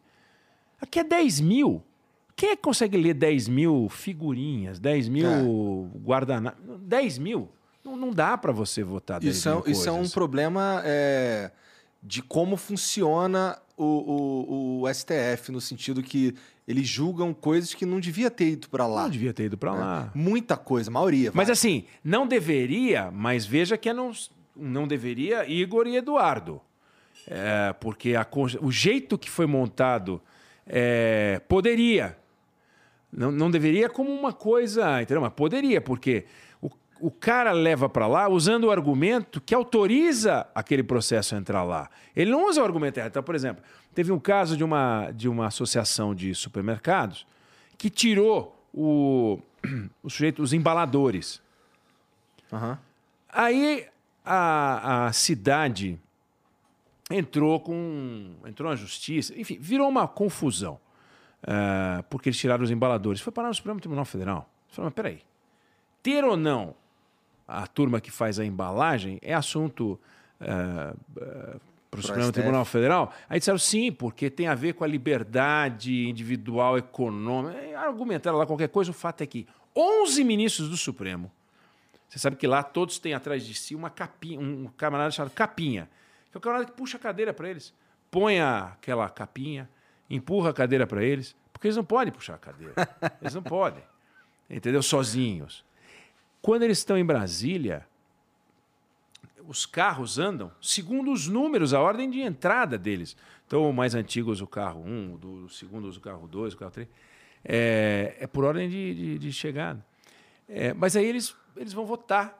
11 votos. 11 votos. Quanto tempo demora aí? Porque aqueles votos que você conhece, Sim, né? os caras ficam falando um tempão. E, e, coisa que eu não consigo entender. Então vem aqueles amigos da corte falar, as pessoas se posicionam. O sujeito já está com o voto lá. Ele está com o voto ali. Aí um camarada fala e ele está ali ouvindo. Não sei como não dorme. Aí o outro fala, o outro fala, não os ministros ainda, os advogados que vão falando, vão falando, vão falando, um atrás do outro, um atrás do outro. E você fica, eu, se fosse ministro, eu fico pensando, pô, eu ia ficar anotando para ver, pô, esse cara falou um negócio bacana, vou mudar meu voto. Não, o voto estão cagando tá e andando. Né? Pronto. Né? Aí eles votam. Aí, a certa altura, acho que foi o Lewandowski, nessa votação que eu te contei aqui, eu estou contando uhum. sobre os, as, as, sacolas, ele disse assim: eu acho muito importante uh, que tenha os sacoleiros. Acho um negócio importante. Eu fico, não é possível. É, porque, veja bem, outro dia eu estava no supermercado Ai, e tinha uma senhora com muita dificuldade em guardar os seus produtos. Mas dá vontade de falar assim: mas por que, que o senhor não ajudou? Ela não teria dificuldade nenhuma se, em vez do senhor esperar anos para votar contra ou a favor da sacola, o senhor na hora ajudasse. Fala assim: oh, pessoal, vamos ajudar a senhora aqui? E ajudar muito mais o país o ministro Supremo que ajudasse a moça com a sacola do que votasse depois. Ia sair mais barato também, né? É, é uma loucura. É, mas é, é, o S, eu já ouvi argumentos dizendo que o STF ele deveria ser uma instituição que decide se algo é constitucional ou não, apenas isso. Não julgar casos idiotas como, como esse, por exemplo. Mas por trás sempre tem uma questão constitucional. Mas a Constituição é desse tamanho. Aí é foda, é verdade. É. A Constituição é enorme. Tem radisótopo está na Constituição. CD está na Constituição. A salário de funcionário público está na Constituição. Então tudo é constitucional. É, num país que tem uma Constituição desse tamanho, tudo é constitucional. Então a gente tem uma, a gente nem tem, tem que... a, a gente nem tem a maior Constituição do mundo, tem constituições maiores, mas a nossa é gorducha. E, está tudo lá. Então, fica que fica. E eles gostam. Vai perguntar se ele quer perder poder. Se ele quer julgar só os 60 casos da, da Suprema Corte nos Estados Unidos. Suprema Corte dos Estados Unidos, e depois tem um negócio de forma de funcionar. Nos Estados Unidos, os nove são nove, é onze aqui, não sei porque aqui que é onze. Lá tem 50% a mais de população, tem 10 vezes a mais de PIB, tem 10 vezes mais problema e a gente é que tem 11 ministros. Eles têm 9. Nós já tivemos 15 aqui. 11 a gente já tem, daqui a pouco tem que festejar. Lá, o estado menor tem um deputado. O nosso tem oito. Por que, que tem que ter oito? Porque, ah, não, porque tem que ter oito. Tem que ter porque a gente quer. Lá o menor tem um. Um. Por que três senadores por estado, não dois? Eu não entendo. A gente não, nunca vai mudar isso. Não tá? vai. Mas então vamos lá. Os ministros lá se sentam os nove num lado só para ouvir o caso. Advogado Igor, promotor, procurador, sei lá quem for do outro lado. Eles ouvem e ficam fazendo perguntas. Você só pode escrever um papel com até um documento com até 30 páginas para defender o seu caso lá, para avaliar se vai ser ou não votado, julgado pelos juízes, lá né, não chama de ministro. Aí depois você vai fazer a sustentação oral, você vai e fala. O outro vai lá e fala. E eles ficam fazendo perguntas, interrompem a sua fala no meio, fazem perguntas, ficam fazendo perguntas. Quando eles terminaram as perguntas, muito obrigado, estamos. Acabou. Eles levantam e vão embora. Você fala, mas você não vai votar que nem no Brasil lá, que os caras fazem negócio bacana, eles jogam a briga, xinga, o senhor é uma vergonha. Não, não, nós vamos embora. Eles vão para a sala. E aí eles decidem. Aqui eu falo, falta sem transparência. TV, sem TV, não sem TV, nada. Justiça. A benção não ter TV Justiça. A hora que inventaram a TV Justiça, todos ficaram empombados. Aí virou uma coisa, não precisava. Não, mas isso é transparência. Não é transparência. Não é transparência, isso é televisão. Televisão, justiça, não significa que é transparente. Por que é transparente? CPI, eu cobri algumas CPIs. CPI é assim. Não são todos, tá? Também não vamos generalizar, mas é, com muitos. O camarada tá lá, o presidente, o relator, que se matam para ser presidente e relator, porque sai no jornal, na televisão, uhum. você quer falar com os caras. Bom. Aí um deputado é membro da CPI, ele chega, já tem lá seis falando, inscritos. Fala, porra, o cara fala seis minutos, aí tem a réplica, não sei o quê, cinco minutos, seis minutos, seis, seis, trinta e seis, quarenta minutos, dá para comer um lanche. Põe o nomezinho dele lá, sai, vai falar com a imprensa, dá uma declaração, estamos muito impressionados, porque lá, e aí sai, deixa um assessor, o assessor diz, deputado, mais, mais 10 minutos, e é a sua vez. Aí o camarada desce, aí ele, a câmera está sempre no que está falando, não fica passeando, não tem edição, não tem um diretor de imagem que fica procurando, está tudo muito certinho, né, as imagens oficiais. E aí ele entra e faz as perguntas dele, indignado, bravo, dá bronca, não ouve nada. E aquela coisa sem vergonha, que em vez de você é, investigar, olhar documento, trabalhar, assim, tem uma denúncia contra o Igor, chama o Igor. Pô, mas a denúncia é contra o Igor. Investiga o Igor, mas não chama o Igor. Depois você chama o Igor. Fala, Igor, acho que o tempo fechou, bicho. Olha isso aqui, ó. Chequei aqui a passagem aérea, você falou que tinha ido para Florianópolis, mas ok, você foi para o Rio. Não, é que. Não, isso aqui ficou ruim para você.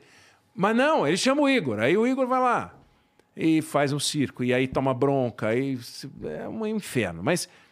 Então, a TV, a TV Justiça fez isso no Supremo Tribunal Federal. Um ministro brigando com outro ministro. Lá na Suprema Corte, se reúne e disse: bom, e como é que foi? Então aqui está 5 a 4 5 a 4 Então o lado do 5 faz o voto, o voto. Ah, alguém pode dizer, não, mas eu queria fazer um voto dissidente para registrar minha posição. Pois não. Do contrário, eles fazem assim. É tudo muito mais rápido, simples e objetivo, e aí sim as grandes questões. De um país que prefere fazer o que você está falando, mas também a Constituição lá é um pouco diferente, né? É, bem diferente. Mas você, tu tem, tu tem esperança, cara, no nosso sistema político? Eu tenho, meu. Eu tenho. Mas não é esperança no sistema político, eu tenho esperança na sociedade. Porque é a gente que alimenta o sistema político. Eu sei que é complicado isso e pode parecer é, romântico, né? apaixonado, ah, bobão. Pode até ser meio bobão, mas assim, eu acredito que se a gente melhorar a educação, é, eu acredito que se a gente insistir, sabe? Você cumpre um papel importante. Tem, você tem um monte de gente que te assiste. Ah, mas aí nunca é tanto quanto um, sei lá, um, um horário eleitoral. Um horário eleitoral. Mas é, tá bom, mas também não tem um. Você faz todo dia, toda hora, o tempo inteiro, você não faz só durante o horário eleitoral. E o horário eleitoral a gente sabe que é propaganda. Ou a gente acha que lá eles falam a verdade. Mas a gente sabe, né, Eduardo? Todo mundo, eu não sei, o, a massa, eu não sei. Sabe, Ó, a minha claro, mãe, sabe. não sei. Sabe, sabe. Pergunta pra tua mãe. Horário eleitoral gratuito que o cara fala assim: agora eu vou conversar com você. Olhando nos olhos. Você acha que ele. As pessoas acham que ele está falando é, aquilo, ele pode até acreditar nele. Mas eles acham que aquilo é não é propaganda? Ah, eu não sei se eles Começa agora o horário clareza. do partido. Sabem. Sabem. Mas podem curtir. E, a, e, e, vou te falar, o horário eleitoral gratuito naquele do programa Cara, longo... A gente, tem, a gente tem fã de político no Brasil, pô. Não, tudo bem. Mas o horário eleitoral gratuito, aquele do programa longo, dá cada vez menos audiência. As inserções comerciais no longo ao longo da programação, sim, aí sim. Mas é o tempo inteiro. É, você vendo os caras falarem e, e a gente vai ter que escolher um deles, óbvio, ok, tudo bem. Uh, você pode ficar satisfeito e insatisfeito. Mas o que eu quero dizer, eu acredito que o Brasil hoje está melhor do que está em 1980. O Brasil está hoje melhor do que está em 1930. Não dá para comparar. Não dá para comparar. Mas você pode escolher o critério que for: renda, gênero, o que você quiser. Você fala assim, não, mas há uma diferença muito grande entre homens e mulheres. Ah, violenta. Volta para 1980. Eu não estou dizendo que, ah, já resolvemos, vamos para o próximo problema. Não. Racismo. Tem racismo. Mas em 1980? Então a gente está melhorando? Tem muito a fazer? Tem muito a fazer mas a gente está melhor do que em 1980. Então, pelo menos a gente não está indo para trás. Pelo menos a gente não está evoluindo. Tem país que evoluiu. Bom, há controvérsia. Tem gente que diz que a gente é, nos últimos quatro anos aí, a gente deu um salto para trás. Mas aí, é, é, é, aí nós vamos entrar na guerra político-partidária, claro, entendeu? Claro. É, tudo bem, vai ter. É, mas é, eu não estou falando um ano, dois anos, três anos, quatro anos. estou dizendo assim, você décadas. tem que olhar em décadas. Não, você não transforma um país assim. Você quer mudar a educação. O camarada entra no primeiro ano do ensino fundamental, ele vai sair, vai, no, no último ano do ensino médio, ele vai estudar o quê? Nove anos, dez anos, onze anos? É, você precisa disso para. Esse que está entrando, né?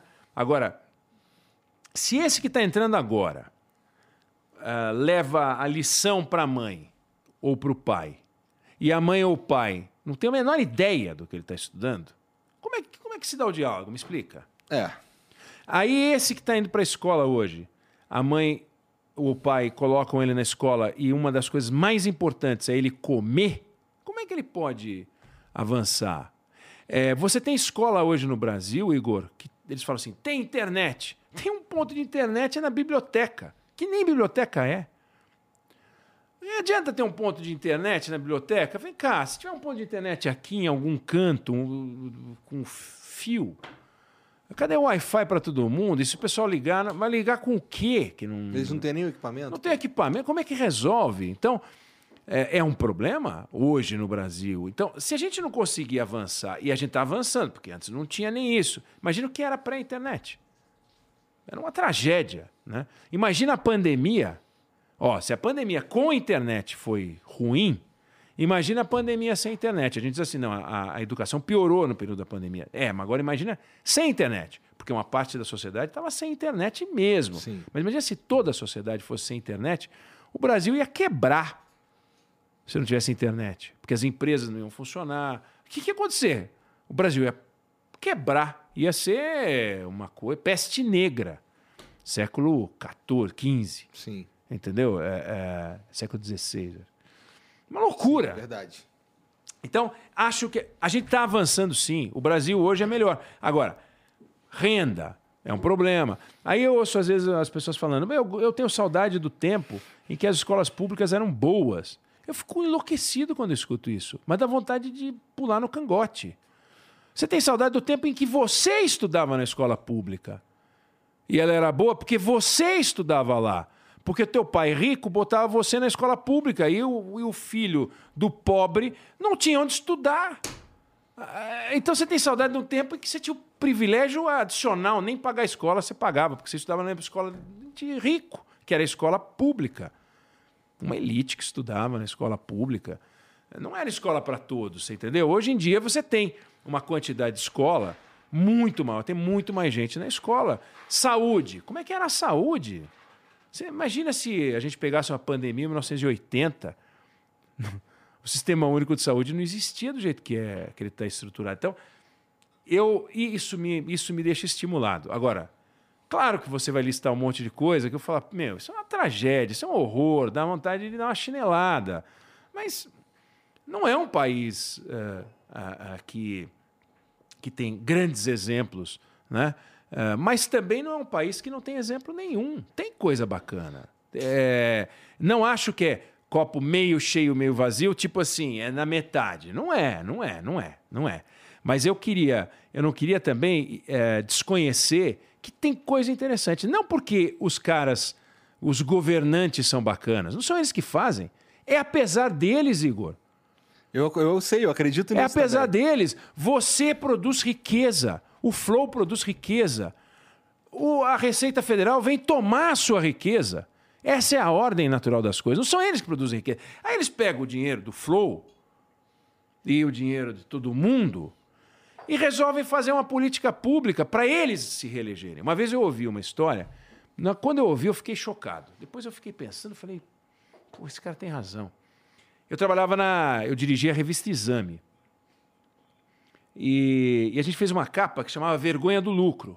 Porque tem uma coisa no Brasil que é vergonha do lucro. A gente não, a gente tem vergonha, a gente não gosta do lucro, o empresário não gosta do lucro, gosta, mas fica com vergonha de falar. Então a gente pegou um avestruz e enfiou com a cabeça dentro da, da terra, assim. Vergonha do lucro. Foi uma capa muito legal que a gente fez e a gente discutiu com os empresários. Assim, o empresário A dizia: tivemos um lucro de tantos milhões no quarto trimestre, mas, mas, fazemos um trabalho social belíssimo e tal. O americano fala: tivemos um lucro de 100 milhões no último trimestre, mas no ano, no próximo trimestre vamos ganhar 200. O mais é para dizer que vai faturar mais, lucrar mais. Aqui o mais é para dizer: ai, eu ganhei dinheiro. Desculpa, desculpa. Como desculpa? Teve lucro, vai pagar imposto, vai pagar dividendo. E o Brasil vai ser melhor se tiver um monte de empresa dando lucro, em vez de ter um monte de empresa dando prejuízo. A gente quer empresa dando prejuízo. E aí, lá pelas tantas, a gente conversando com o empresário, ele falou assim: quando um empresário mantém uma praça, todo mundo perde. Eu falei: ah, não, para, aí, aí é demais para minha cabeça. Eu não, não, não como, é, como é que é isso? A prefeitura não cobra um dinheiro da gente para manter praça? Cobra. Ela devolveu esse dinheiro porque o empresário está mantendo? Não. Ficou com o dinheiro. Ó, que safada. O empresário tira do lucro dele? Não, ele põe na verba de marketing. Então está no preço. Você paga mais por isso? Paga. Então, o produto que você vai comprar dele custa um centavo a mais? Que seja. É você que está pagando. É um centavo para manter aquela praça na prefeitura, é você que está pagando. Então eu pago dois centavos, um para o empresário, um para a prefeitura. O empresário fatura, a prefeitura fatura e eu que pago a conta. Aí eu falei, pô, é, é, me iluminou. Eu falei, você tem toda, é, tem toda razão. Quando o empresário mantém uma praça, todos perdem. A gente paga e ele fatura e a prefeitura. A cidade nunca foi tão limpa. Claro, eu que estou pagando. Duas vezes e não uma só. Por isso que ela é tão limpa. O que, aliás, não dá para a gente dizer de nenhuma grande cidade aqui do Brasil. Mas faz sentido. Aí quando eu vi isso, meu, falei, cara, isso me iluminou. Como as coisas não são como parece. Parece bonito. A, empre a empresa abraçando, né? A... Não um pouco a lógica das ONGs que as ONGs também é, acabam fazendo, prestando um serviço para a sociedade, quem devia estar prestando era o, era o Estado. E aí, é, por exemplo, eu, como, como empresa, eu faço doações para ONGs para ela fazer o que o Estado devia estar fazendo.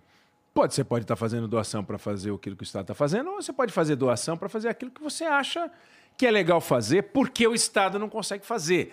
É, tá, e às é, vezes a, é o que a, a gente faz aqui. É, a, a, simples indignação, às vezes, ou a, ou a indignação, a justa indignação, às vezes não resolve, porque assim, aquilo que eu acabei de falar, quando uma empresa mantém uma praça no pé, tudo bem. Então a empresa não mantém a praça, aí fica com o rato, a prefeitura pega o dinheiro, não usa, aí o rato morde o pé do teu filho, pô. É pior ainda. É, vai ter leptospirose, é, porque vai, vai, vai inundar, uhum. e o boca de. Então, o que eu falei é assim, na teoria, eu, eu acho admirável o que ele falou. Mas na prática você fala assim, bom, então o que você sugere? É meio complicado. Não tem muito Não jeito. Não tem muito jeito. Então quando você vê a ONG agindo, ONG séria, né? Que tem uns pilantras por aí, mas tem, tem. pilantra em tudo que é. É, você diz, pô, tem trabalhos que são admiráveis. O cara vai lá, constrói casa, o outro dedica o tempo.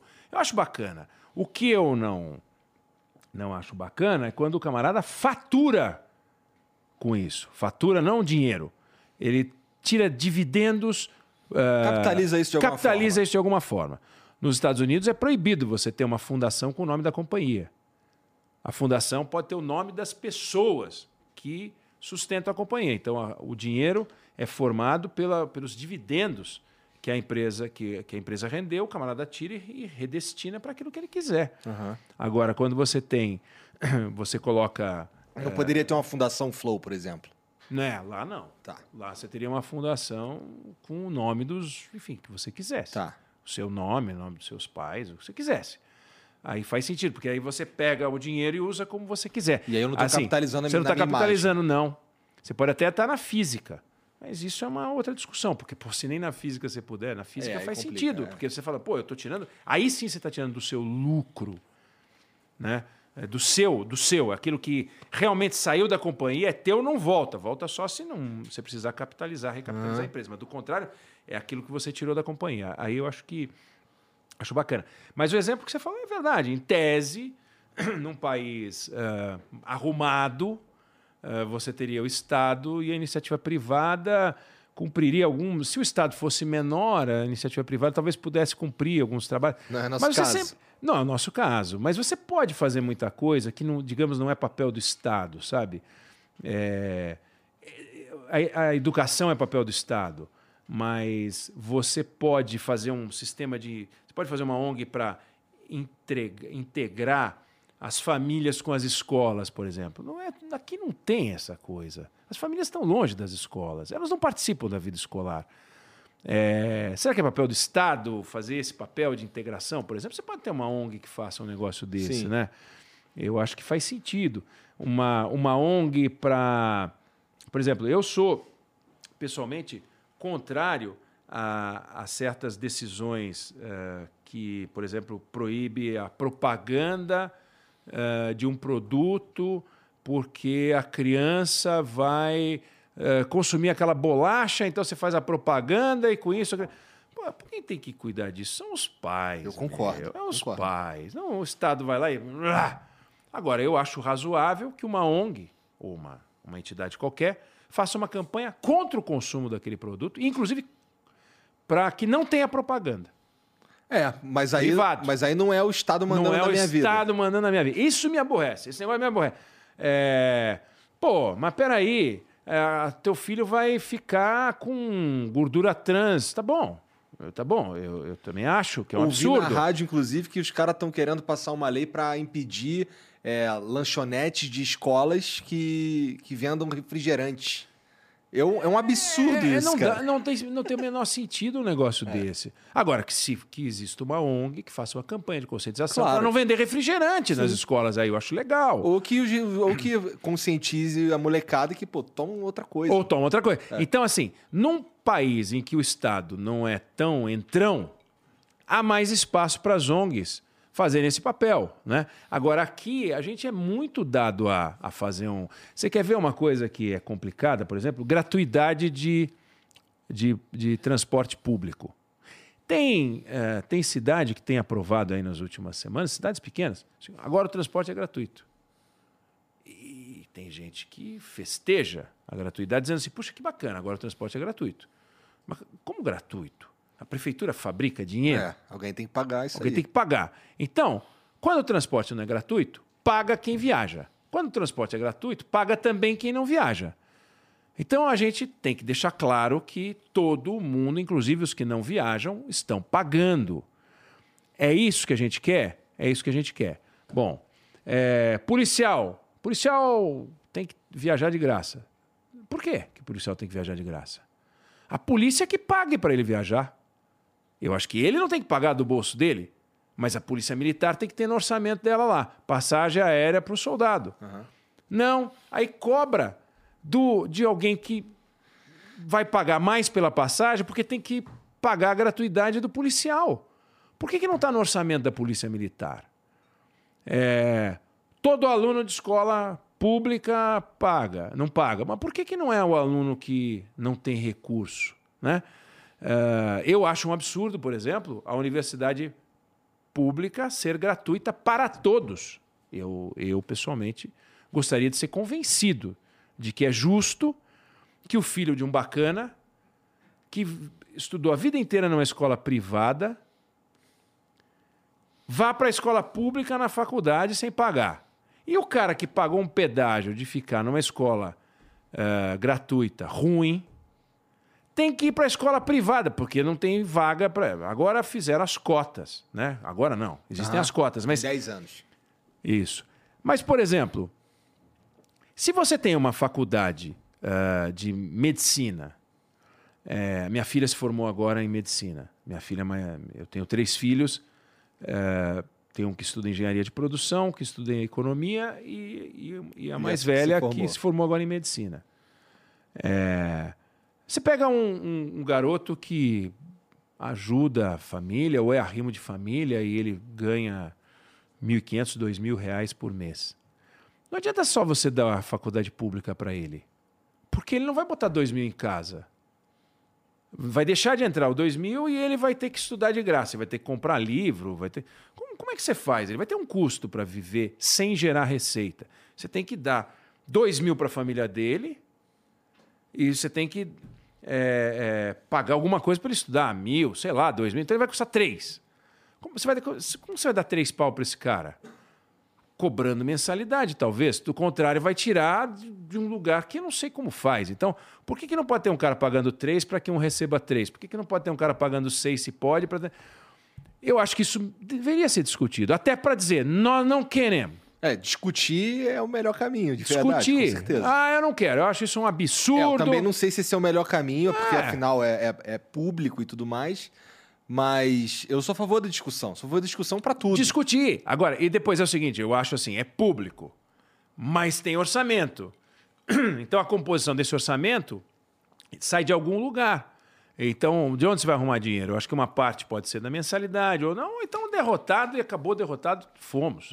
É, não, não vejo. Mas eu acho que o Brasil a gente discute pouco, porque vem os tabus. Aí vem o tabu. Não, isso é um absurdo, porque a, porque a universidade é pública e gratuita, então não vamos nem discutir. Não, não, claro que é pública e gratuita. Isso eu sei, eu quero que continue pública, quero que seja independente, mas eu, eu- o gratuito eu acho que não tem que ser para todo mundo. Eu acho que é gratuito para alguns. Ah, nós não queremos, mas vamos discutir. Você tem razão, o Brasil discute pouco. As ideias, né? Aham. A gente discute Pô, muito. Por exemplo, quando a gente vai falar é, um assunto mega tabu, mega polêmico, por exemplo, a legalização da maconha. Ninguém discute isso. Não tem conversa. É, o- os caras são contra e acabou. A gente conversou com o Moro e, e com ele foi mais ou menos isso. A gente foi falar, não, mas e a legalização da droga? O que, que você pensa? Não, não, não. Aqui a gente discorda fundamentalmente, acabou. Não tem, não tem conversa, não, não há, não tem muito argumento. O cara não tenta me convencer ou me explicar por que, que ele realmente acredita naquilo. A gente tem pouco isso no Brasil. Eu acho que isso daí é uma das principais falhas da nossa, da nossa sociedade.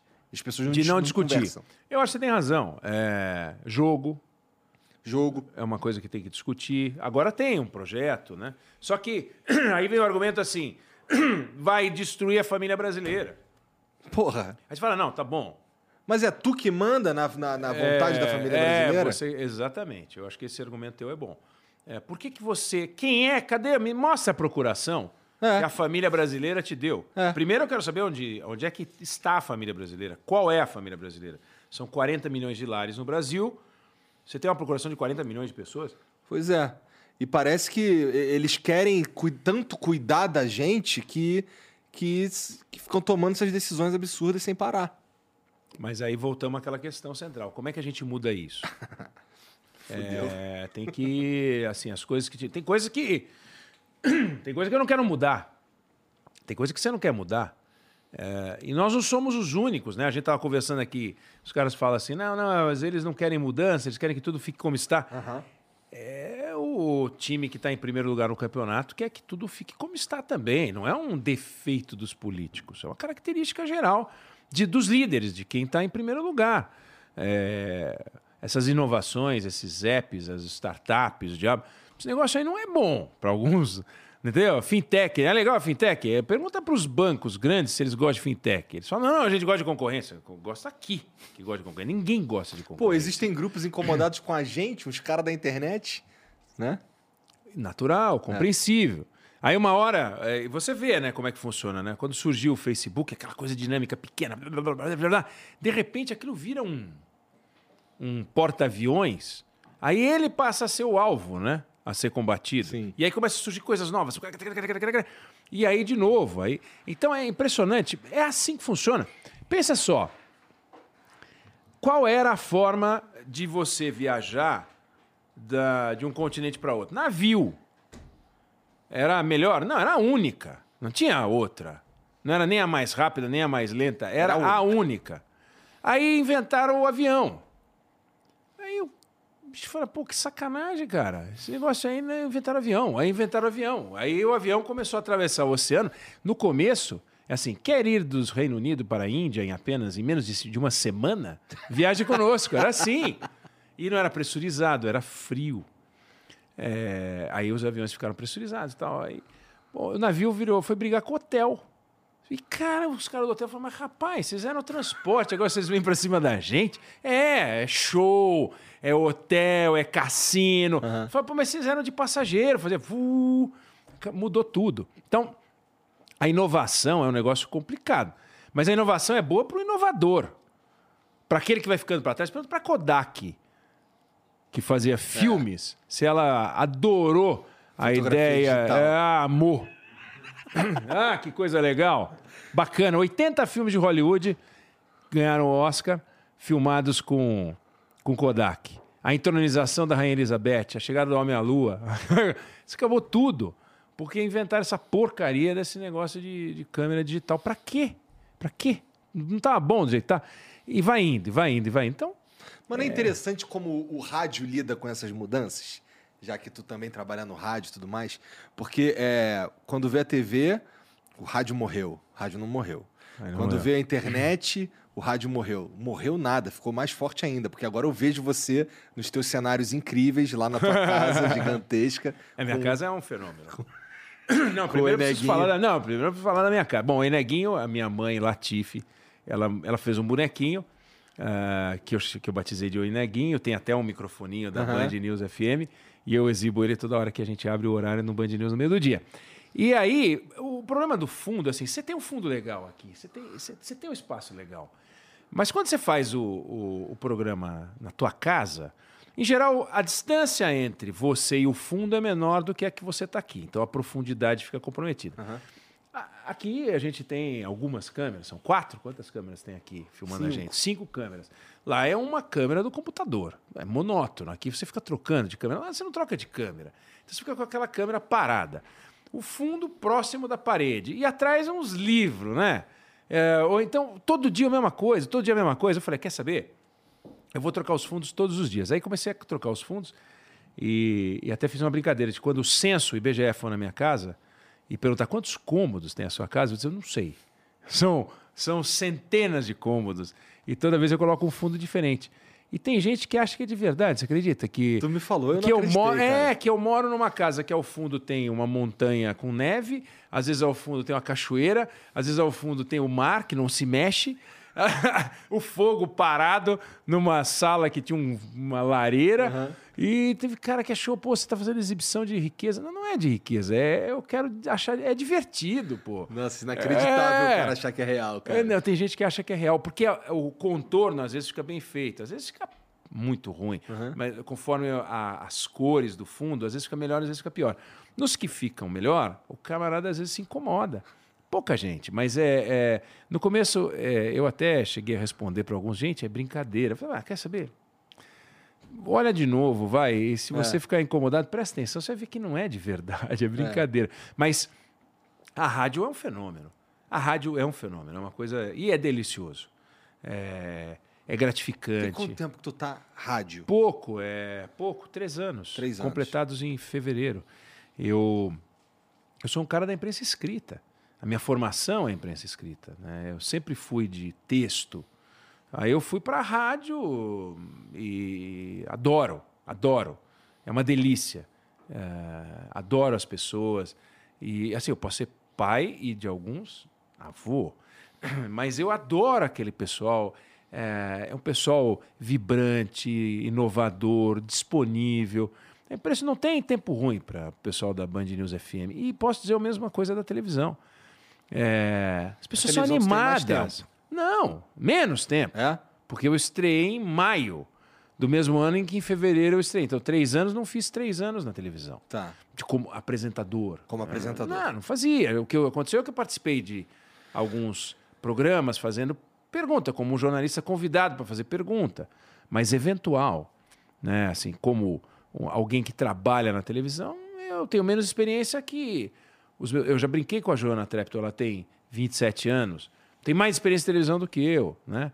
a Lana Canepa uh, tem mais experiência em televisão do que eu, a Paloma Totti tem mais experiência em televisão do que eu, as, são as minhas colegas de, de bancada do, do Jornal da Band, uhum. né? Todas, todas elas têm muito mais experiência de televisão do que eu. O que eu tenho é mais experiência de jornalismo, né?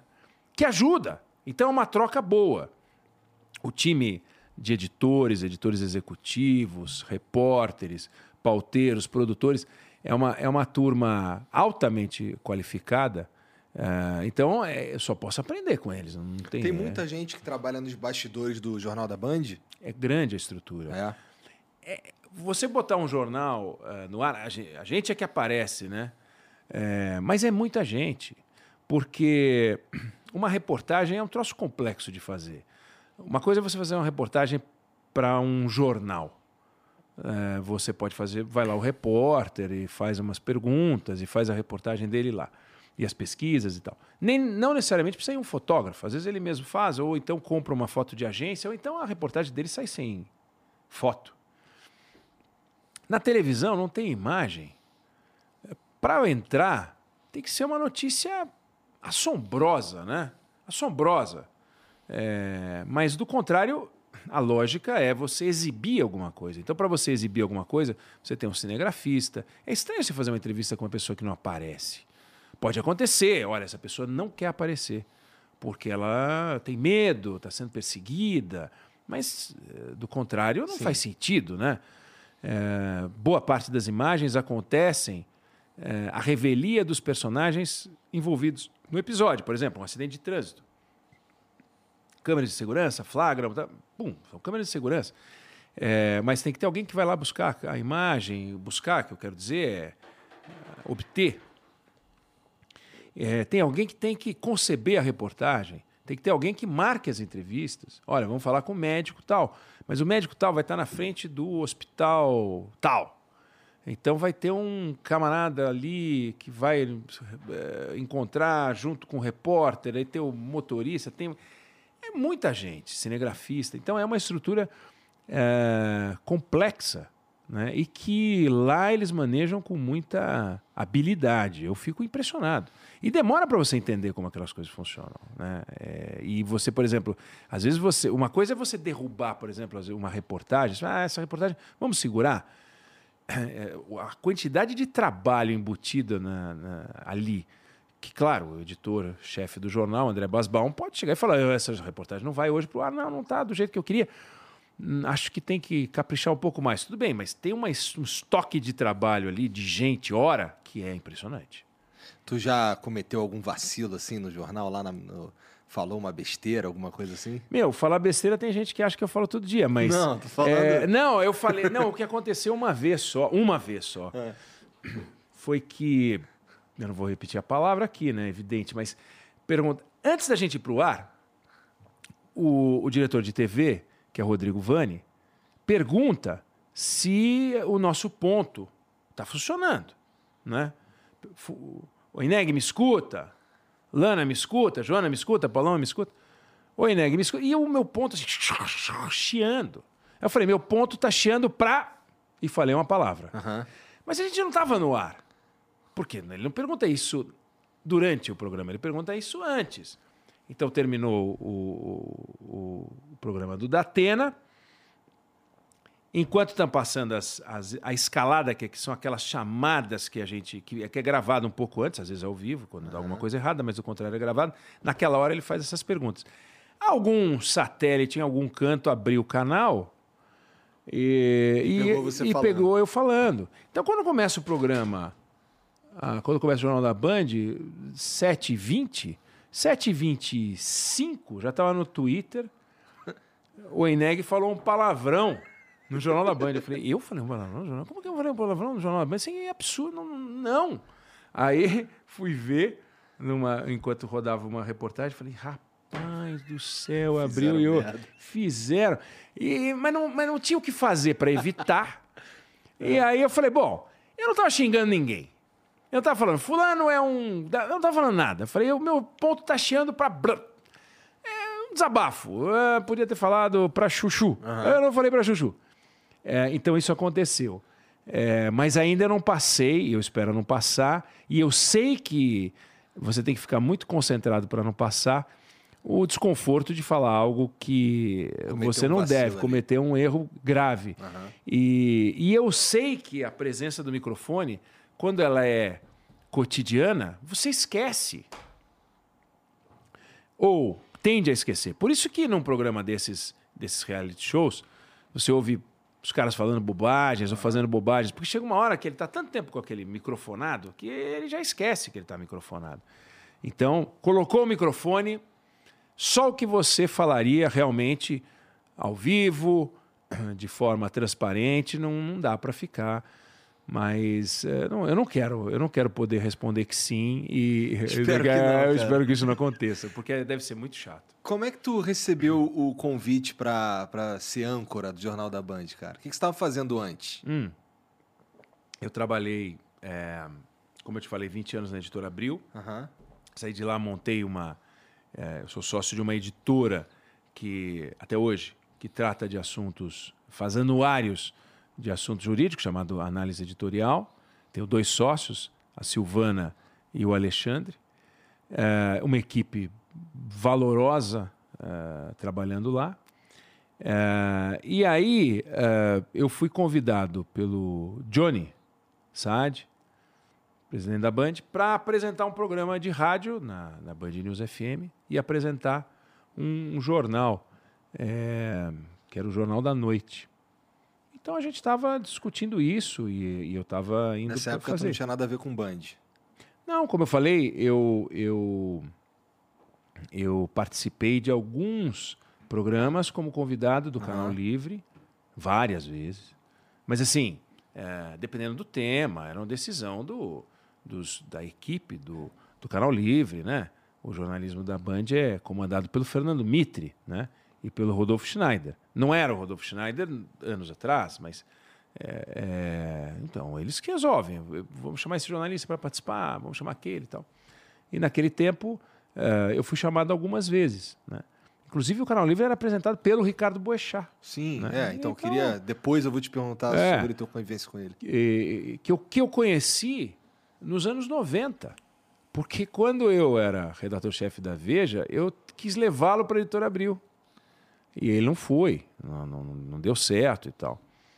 E me espantava, ele tinha uma agenda de telefone, escrito a lápis, a caneta, tudo desbeiçado. Um negócio desse tamanho. E uma vez eu. A Carlinha me falou dessa agenda. É? É. E uma vez eu falei, eu perguntei para ele assim, foi engraçado. Eu falei, ô, ô Boixá, essa agenda aí é valiosa, né? Ele falou, não, não, é, eu posso te dar essa agenda. Sabe por quê? Porque é quem liga. É verdade, né? O importante é quem liga. Não importa se tem o telefone. Só se você falar assim, aqui o Carlos Boixá, você mente, né? Mas se você não mentir, você liga e fala, aqui é o Eduardo. Ele fala, ah, ele, tá bom, você tem o telefone do cara, o que, que muda, né? Se é o telefone do Joe Biden, né? Não adianta nada, né? Se você for. Eu ligo Se pro Joe Biden. É, não importa, atender. né? Então não adianta ter o telefone. Não, eu consegui o telefone celular do Joe Biden, né? Do Zelensky, do, do- do Putin. Do Putin eu queria. Qual é a Putin? Dá um tempo aí. Pô, segura aí, né? Se ele te atender, né? Eu Porra. vou falar russo com ele. Tem que falar russo. É, mas. Então, eu. eu, eu aí, aí eh, eu, eu ia para o jornal, o jornal da Noite, comecei a fazer os treinamentos, né? Pra, a gente começou a discutir isso. Aconteceu ah, o acidente que a gente sabe. E Acho então. que esse, foi, esse acidente, cara, foi a primeira vez que eu, que eu realmente me emocionei pela, pela, pelo falecimento de alguém que eu não conhecia, cara. Foi a primeira vez. Assim, o, o Boixá, eh, eu falei isso pra Carla também, era... Quando eu comecei o Flow, a gente, a gente, a gente falava sobre, pô, quem é o cara que um dia você quer conversar? Eu falava, pô, o Boechat e o Adriano Imperador. Cara, meus, eu, eu gostava muito dele. Foi a, prime foi a primeira vez que eu, que eu realmente me senti, assim, aquilo acabou com a minha semana, sabe? Foi... Não, e, era um, e é uma coisa. Ele era. Ele é. Enfim, é o camisa 10, é o Pelé. Entendeu? É uma coisa impressionante. E a rapidez, a facilidade. é, ele é, um- é um maestro ali, brincando com as palavras, com muita facilidade, com muita elegância. Duro, às vezes, né? impiedoso, mas também generoso. E com os colegas, um moleque. eh, no bom sentido, entendeu? Ele brincava com todo mundo, era um negócio incrível. Então aquilo ali foi assustador, assustador, Sim. né? É, na rádio eu, eu, eu, eu faço o programa que eu faria, né, mesmo com ele lá. Ele fazia o programa de manhã cedo, né? Sete, e Sete às pouco, nove. E eu fui chamado para fazer o programa do meio-dia às duas, que é o programa que eu faço, né? Agora, alguém tinha que apresentar o Jornal da Band. E eu fui convidado para apresentar o Jornal da Band, que eu estreiei no Jornal da Band meses depois, três meses depois. Treinamento, né? Foi uma, foi uma, eu, eu só posso agradecer a confiança ah, da Band e em me entregar essa responsabilidade de apresentar um jornal como o Jornal da Band. Agora, não existe substituir, entendeu? Eu já ouvi essa pergunta para mim, até o comentário, ah, qual é a impressão de substituir o Boechat? Não existe substituir o Boechat.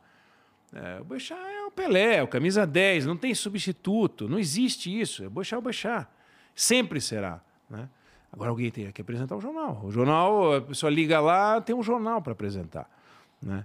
Então, é uma responsabilidade grande de apresentar o jornal uh, e, que eu faço com muita, muito empenho, muita dedicação, porque eu sei que quem liga lá tá, confia no Jornal da Band, confia na Band.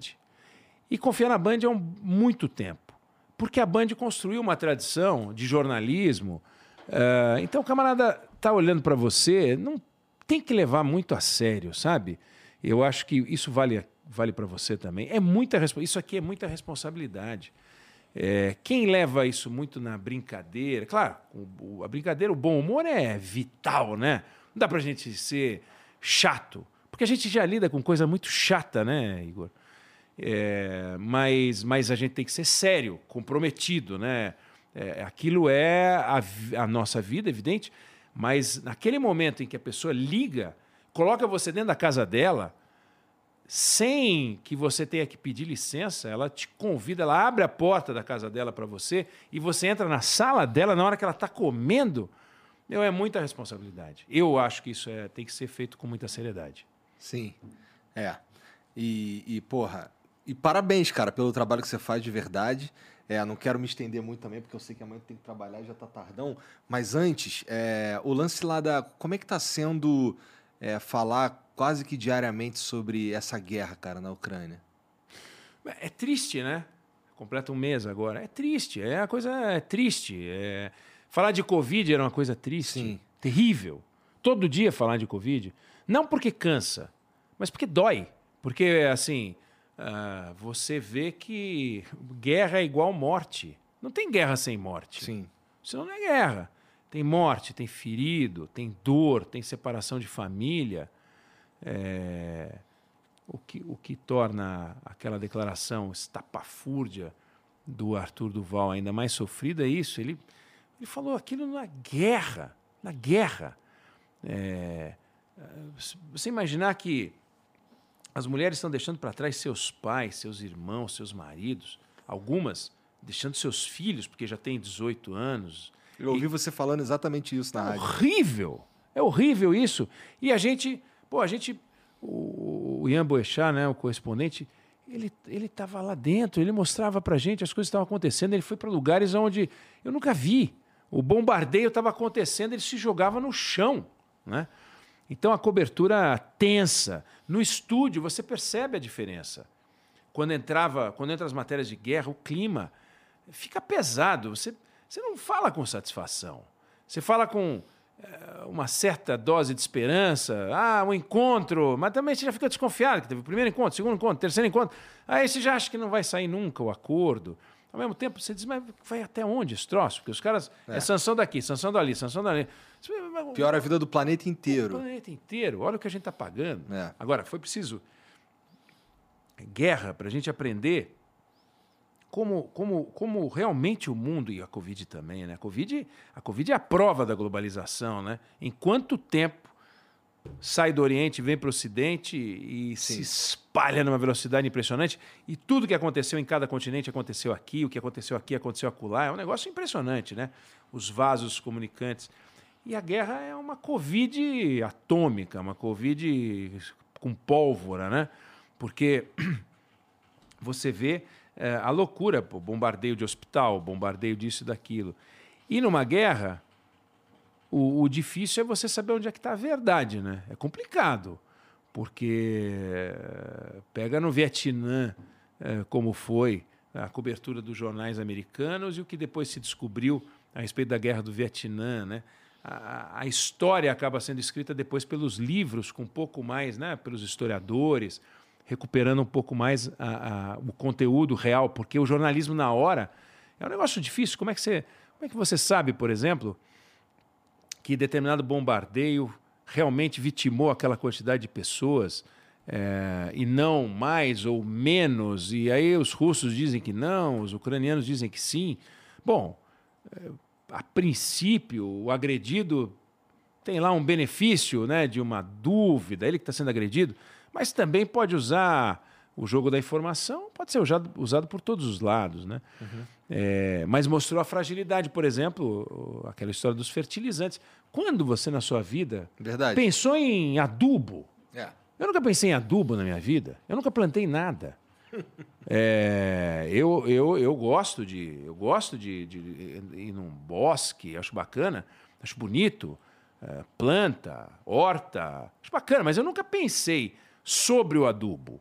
É, só no tempo da faculdade, tabela periódica, aquelas coisas. Faculdade não, porque não, na minha faculdade não tinha tabela periódica, mas na escola você teve tabela sim, sim, periódica. Sim, e aí tem aquelas coisas, tabela periódica, e eles estão discutindo e vem tudo da Rússia. Tudo não, 30% vinha da Rússia e da Bielorrússia, né? Belarus. Sim. E você fala, meu, a gente não tem isso aqui? Não, a gente tem que trazer de lá. E sai mais barato vir de lá, de navio, do que fazer aqui. É, porque por causa do gás. Mas não tem o gás da Bolívia? É, mas. Você fala, não acredito, o grau de fragilidade, né? De, é. de, conexão que de conexão também é. países, né? Que claro, se é mais barato trazer de lá, vamos trazer de lá. É claro. Que você vai fazer aqui? Isso, inclusive, foi uma das críticas que eu considerei é, é, injustas com, com o governo. Porque, pô, é assim, até outro dia era melhor trazer da Rússia. Pô, Exatamente. Né? De repente estoura é. uma guerra e você queria que ele tivesse feito uma fábrica. Pois é. Não, aí é absurdo. Aí é absurdo. Agora, olhar como imprevidência dos governos como projeto de país, você pode até discutir, mas não do Bolsonaro. É o Bolsonaro, é o Temer, é a Dilma, é o Lula. Sim. Ninguém nunca se preocupou com isso. É verdade. A história da guerra, diz, ah, o Bolsonaro é um idiota. Calma, né? Calma, vamos, vamos criticar o Bolsonaro pelas coisas que ele merece ser criticado. Agora, você tem toda a razão. Criticar o Bolsonaro porque se tornou uma guerra na Ucrânia e a gente está sem fermento de, de, de, de, grama, aí é, é, demais, né? Aí, aí, eu acho que você tem. É verdade. É meio pirado. Mas, é, mas a racionalidade desaparece nessa hora. E eu acho que vai só piorar, meu. Você eu tem razão. Acho. A racionalidade. Então a gente tem que manter a nossa. A gente tem que manter a nossa racionalidade, nossa sanidade, nosso bom humor e, e, e informar. E isso eu acho que é, é um papel que a imprensa uh, tem que continuar a fazer, que é o papel de informar, de informar, informar, se informar para poder informar direito. Uh, e contar o que está acontecendo, claro. Uh, você conta o que está acontecendo segundo a sua capacidade de apuração. Então, até onde você apurou, essa é a verdade. Sem, sem viés, que sempre é vai ser crítica. sem sempre, viés, sempre é? vai ter crítica. É, não. Sem, o, que eu, o que eu quero dizer sem viés é assim. Deixando claro que a opinião está aqui, aqui estão os fatos, sabe? É, eu dou opinião. Eu dou opinião no Jornal da Band, eu dou opinião na rádio. Mas você sabe quando eu estou dando opinião. É verdade. O que não é justo é você descrever algo e sugerir que a descrição ela é, é, técnica quando ela está. Incluir na tua descrição a tua opinião. Aí não, aí não é justo. Aí não é justo. Agora, você chegar e falar o seguinte: eu acho, quer dizer, esse ministro da Educação é o pior ministro da Educação de todos os ministros da Educação que o Bolsonaro colocou, o que é surpreendente, porque teve o Weintraub. Eu falei isso hoje no Jornal da Band. Né? Alguém vai achar que isso é uma informação? Você dizer, não, isso é uma informação. Não, não, isso é a minha opinião. Está claro que eu estou dando uma opinião que eu estou fazendo um comentário, que é um comentário. Né? E eu acho que é papel do jornalista, claro, eu acho que hum, tem uma hora de comentar e hora de contar o que está acontecendo. Eu sou São Paulino. Eu sou São Paulino. Aliás, é um amor unilateral. Só eu amo São Paulo. São Paulo não gosta de mim, porque não faz nada por mim. Nem sei como é que está o jogo, como foi o jogo com o São Bernardo. Porque, meu, pro São Paulo? Ah, eu falando mal de ti, meu São Paulo. Mas, é, é, é, então, eu adoro São Paulo. Agora, não dá para contar os jogos. É como o 7x1 da Alemanha. Não dá para você falar que né, foi um 1 a 1 ou que o Brasil jogou bem. É, você descreve as coisas, chega uma hora, aí vamos para os comentários. Bom, só pancada, né? Porque imagina o 7x1. É. Mas Tem é, muito o que falar. Pelo né? amor de Deus. É verdade. Mas é. Mas, porra, Eduardo, é, obrigado. Vamos ver que tem mensagem pra gente aí, cara. Vou pegar aqui umas mensagens pra gente rapidinho. E aí tu pode descansar, cara. Pô, peraí que eu sou meio burro. Eu vou, vou pegar a primeira. Tá no meu chat do WhatsApp, você clica Tá. no link lá. O Acreano mandou: Oi, Neg, eu vi um vídeo teu sobre o Zuckerberg. Qual a tua opinião sobre ele? O Mark tá ameaçando banir o Insta e o Face da Europa, porque a Europa não quer passar os dados das pessoas para ele vender anúncios personalizados. Olha, é, vamos lá. Primeiro, o cara é um espetáculo, né? O sujeito fez. eu- todo empreendedor eu, eu tiro o chapéu. Por definição.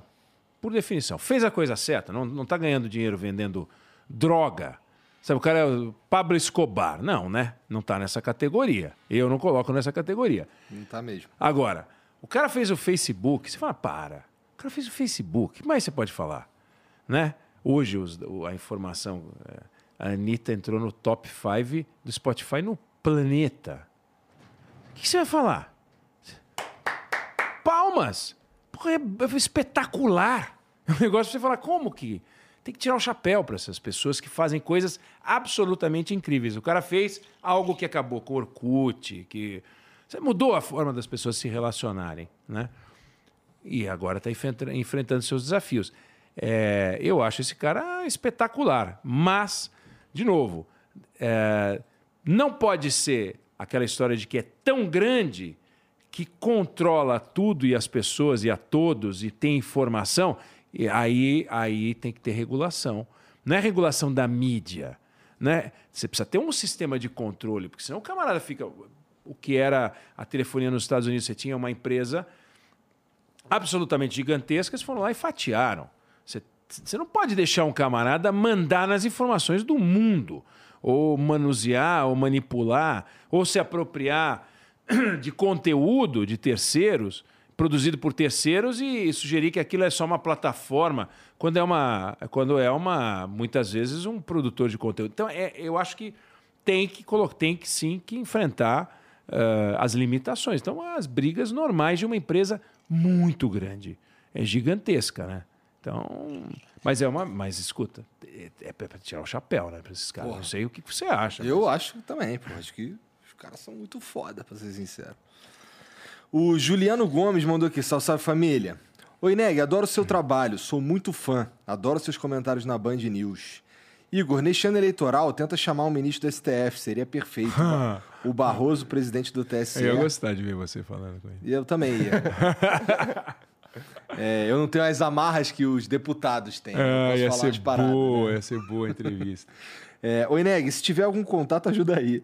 Serviço de utilidade pública. o contato, mas aí de novo, né? Eu passo o telefone de um ministro pro, pro Igor, É, aí ele vai ligar e falar: vem aqui no Flow. Digo, Olha, meu amigo. mas acho que seria uma boa entrevista, sim. Tem vários. Pega um ex, pô. Começa por um ex. Não, a gente, a gente, a gente tá, tá indo por esse caminho também, devagarzinho. Estamos indo por aí. Bom. Episódio muito bom, ele continua aqui. E é isso aí. Bom, Eduardo, muito obrigado por vir aqui trocar essa ideia comigo. Eu Pô, que pra mim, ó, agradeço. pra ser sincero, como eu te falei no começo, era uma honra. E é. Em alguns momentos aqui eu me peguei, caraca, o cara tá. Eu ouço a voz dele todo dia. Pô, obrigado, obrigado, obrigado pelo carinho. Queria dizer que foi um privilégio. Também acompanho vocês. Ah, fiquei muito honrado de estar aqui. Esse papo ótimo. É, é um espaço diferente, né? Diferente é, da forma como a gente trabalha. O tempo, a noção de tempo É. para você é completamente diferente do que é para nós, né? Tem hora lá que eu, não, eu só não apanho porque eles são educados comigo. Fala assim, olha, nós estamos atrasados e o horário vai que vai, e o relógio na rádio. O relógio na rádio é fundamental, né? O controle do tempo na rádio é fundamental.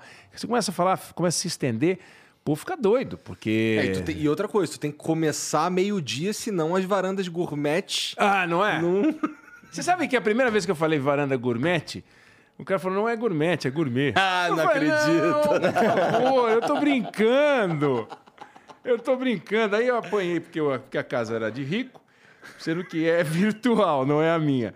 E a varanda gourmet... que eu Aí é brincadeira. Ah, meu, não dá, né? Mas eu vou continuar falando varanda gourmet pronto. Tu usa, tu usa as redes sociais, Twitter, Instagram, essas coisas? Então, eu uso o Instagram, arroba eueneg no Instagram, me sigam. É, Twitter menos. É, o Twitter é um ambiente da polêmica. É meio inóspito mesmo. É, eu, Eu, eu evito. E eu, eu, uso as- eu uso mais o Instagram porque eu compartilho os comentários que eu faço na rádio e também os comentários que eu faço na televisão. É, não, não, não ponho nada de vida pessoal, zero, absolutamente zero. Claro, minha filha se formou em medicina, aí eu viro pai babão, boto lá, uhum. foto dela, boto os meus filhos, mas não, não, não tenho. A minha vida pessoal é minha vida pessoal e ali é um ambiente onde eu compartilho é, opiniões, faço graça na, na, na redação às vezes, encho o saco de um, encho o saco de outro lá e umas molecagens aí, é, mas é isso, né? E os conteúdos, é, discussão de conteúdo, que eu acho que as pessoas querem discutir conteúdo. O que você faz aqui, as pessoas querem. Por que você dá audiência? Porque você faz o que as pessoas querem. Não é diversão, pão e circo. Não é isso que você oferece aqui. Você oferece um debate. Bom, com certeza não é o que eu ofer... não é o que eu gostaria de oferecer mesmo não. E não é. Eu gosto do eu gosto mesmo de conversar com é, assim, papos é. que sejam relevantes, Relevantes, sabe? e é o que você faz. Então, por que, que você dá audiência? Porque as pessoas curtem o que você faz e você abre esse espaço para a gente uh, debater né? E quem está assistindo fala, pô, que legal, não tinha pensado nisso. Então, pô, que idiotice. É não possível, importa, é. não importa. Desde que elas formem suas próprias Desde opiniões. Desde que elas formem suas próprias opiniões. Ou, que digo assim, achei idiota o que aquele cara falou, mas só passei a achar isso porque eu vi. E não concordo com ele. Mas bacana, ouvi, e, e, em vez de perder tempo aqui ou ali. Tem uma coisa maluca que eu me lembro do tempo de revista, que era assim: você entrevistava um prêmio Nobel de medicina, Nobel de medicina. É, todo mundo fala, que bacana, que bacana, ninguém lia. Aí você entrevistava uma socialite dessas aí. Todo mundo fala, que ridículo. Todo mundo lia. Todo mundo lia. Você fala, meu, é, é, o ser humano. Então, certas perguntas que você se faz uh, sobre a sociedade, os políticos e tal, essa, esse exemplo que eu te dei explica muito, né? A alma humana, ela, ela, ela é dada a deixar, tornar pública uma, uma, uma preocupação com grandes temas, mas no fundinho, muita gente quer é ver a socialite e as bobagens que um falou aqui ou ali. Verdade. É, é, e esse. E você, todo mundo fica com o pé, uma canoa aqui, um pezinho na outra canoa lá, porque você quer as grandes questões, mas também quer se divertir. Então, você tem como desafio tornar interessante o que é importante, tornar importante o que é interessante, e é difícil esse equilíbrio, né? Ah, caramba, muito é, difícil. É bem, bem, eu acho que é o que a gente é, tem que fazer ali. Então, eu queria agradecer de novo, eu, eu admiro, volto a dizer o que eu falei, é, vocês são um exemplo, sim, merecem os parabéns, um exemplo de superação do desafio do qual a gente falou, não vou repetir, mas também um exemplo para quem está assistindo falar, meu, corre atrás do teu sonho. Se esses caras aqui conseguiram, não significa que qualquer um consegue, não. Mas se esses caras conseguiram, eles conseguiram porque eles lutaram, porque eles batalharam. Então vai batalhar. Porque tem gente que está fazendo o que não gosta, meu. É. E tem os caras que estão acomodados no, no, no, que não gostam, eles estão, na verdade, desacreditados. Eu, é. passei, eu vivi isso, sabe? Eu vivi isso. Antes de, de antes é. de fazer, de, de, montar o flow, sim, você disse? Sim. De estar tá, uh, insatisfeito. Muito. Assim, estava até ganhando dinheiro, mas não. Não era o que você parada. queria. É. Pois é. E, e, é isso. Então, é, é conselho. Conselho, vai, não é conselho, mas assim.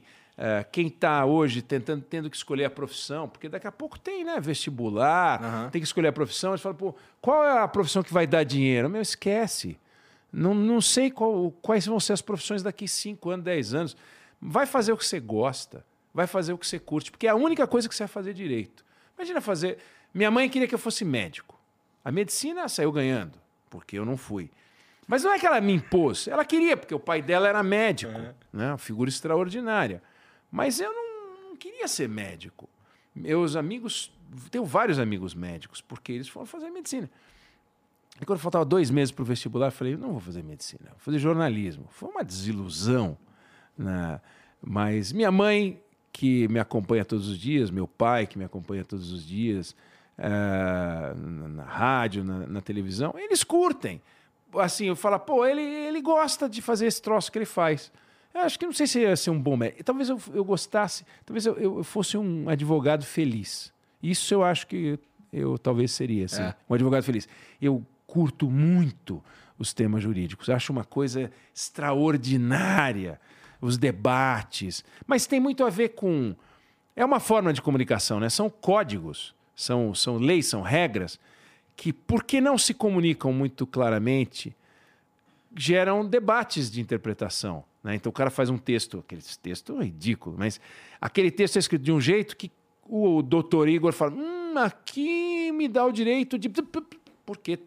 Então é um, é um, jogo de comunicação da sociedade e a forma como a sociedade se organiza. É por isso que eu acho lindo, acho bacana. Então talvez eu fosse feliz militando nessa área, mas eu, eu faço com tanta alegria o que eu faço que eu espero poder fazer por muito tempo. Vamos ver. Enquanto... Já está fazendo há bastante Já estou fazendo. É. Já estou fazendo há bastante tempo. Vamos ver se eu consigo fazer por mais tempo ainda. Isso que Muito me deixa obrigado, feliz. Eduardo. Valeu, eu que agradeço. Obrigado a todo mundo que assistiu aí. Espero que vocês tenham curtido também. Segue, segue o Eduardo Eneg aí na, nas redes aí, tá tudo aqui na descrição, tá bom? Segue a gente também e a gente se vê amanhã. Valeu, amanhã, né? gente. Não, não é amanhã, não, é depois de amanhã. Depois de amanhã, olha só, dando é. informação. Fake news! um beijo, Valeu, lá, gente.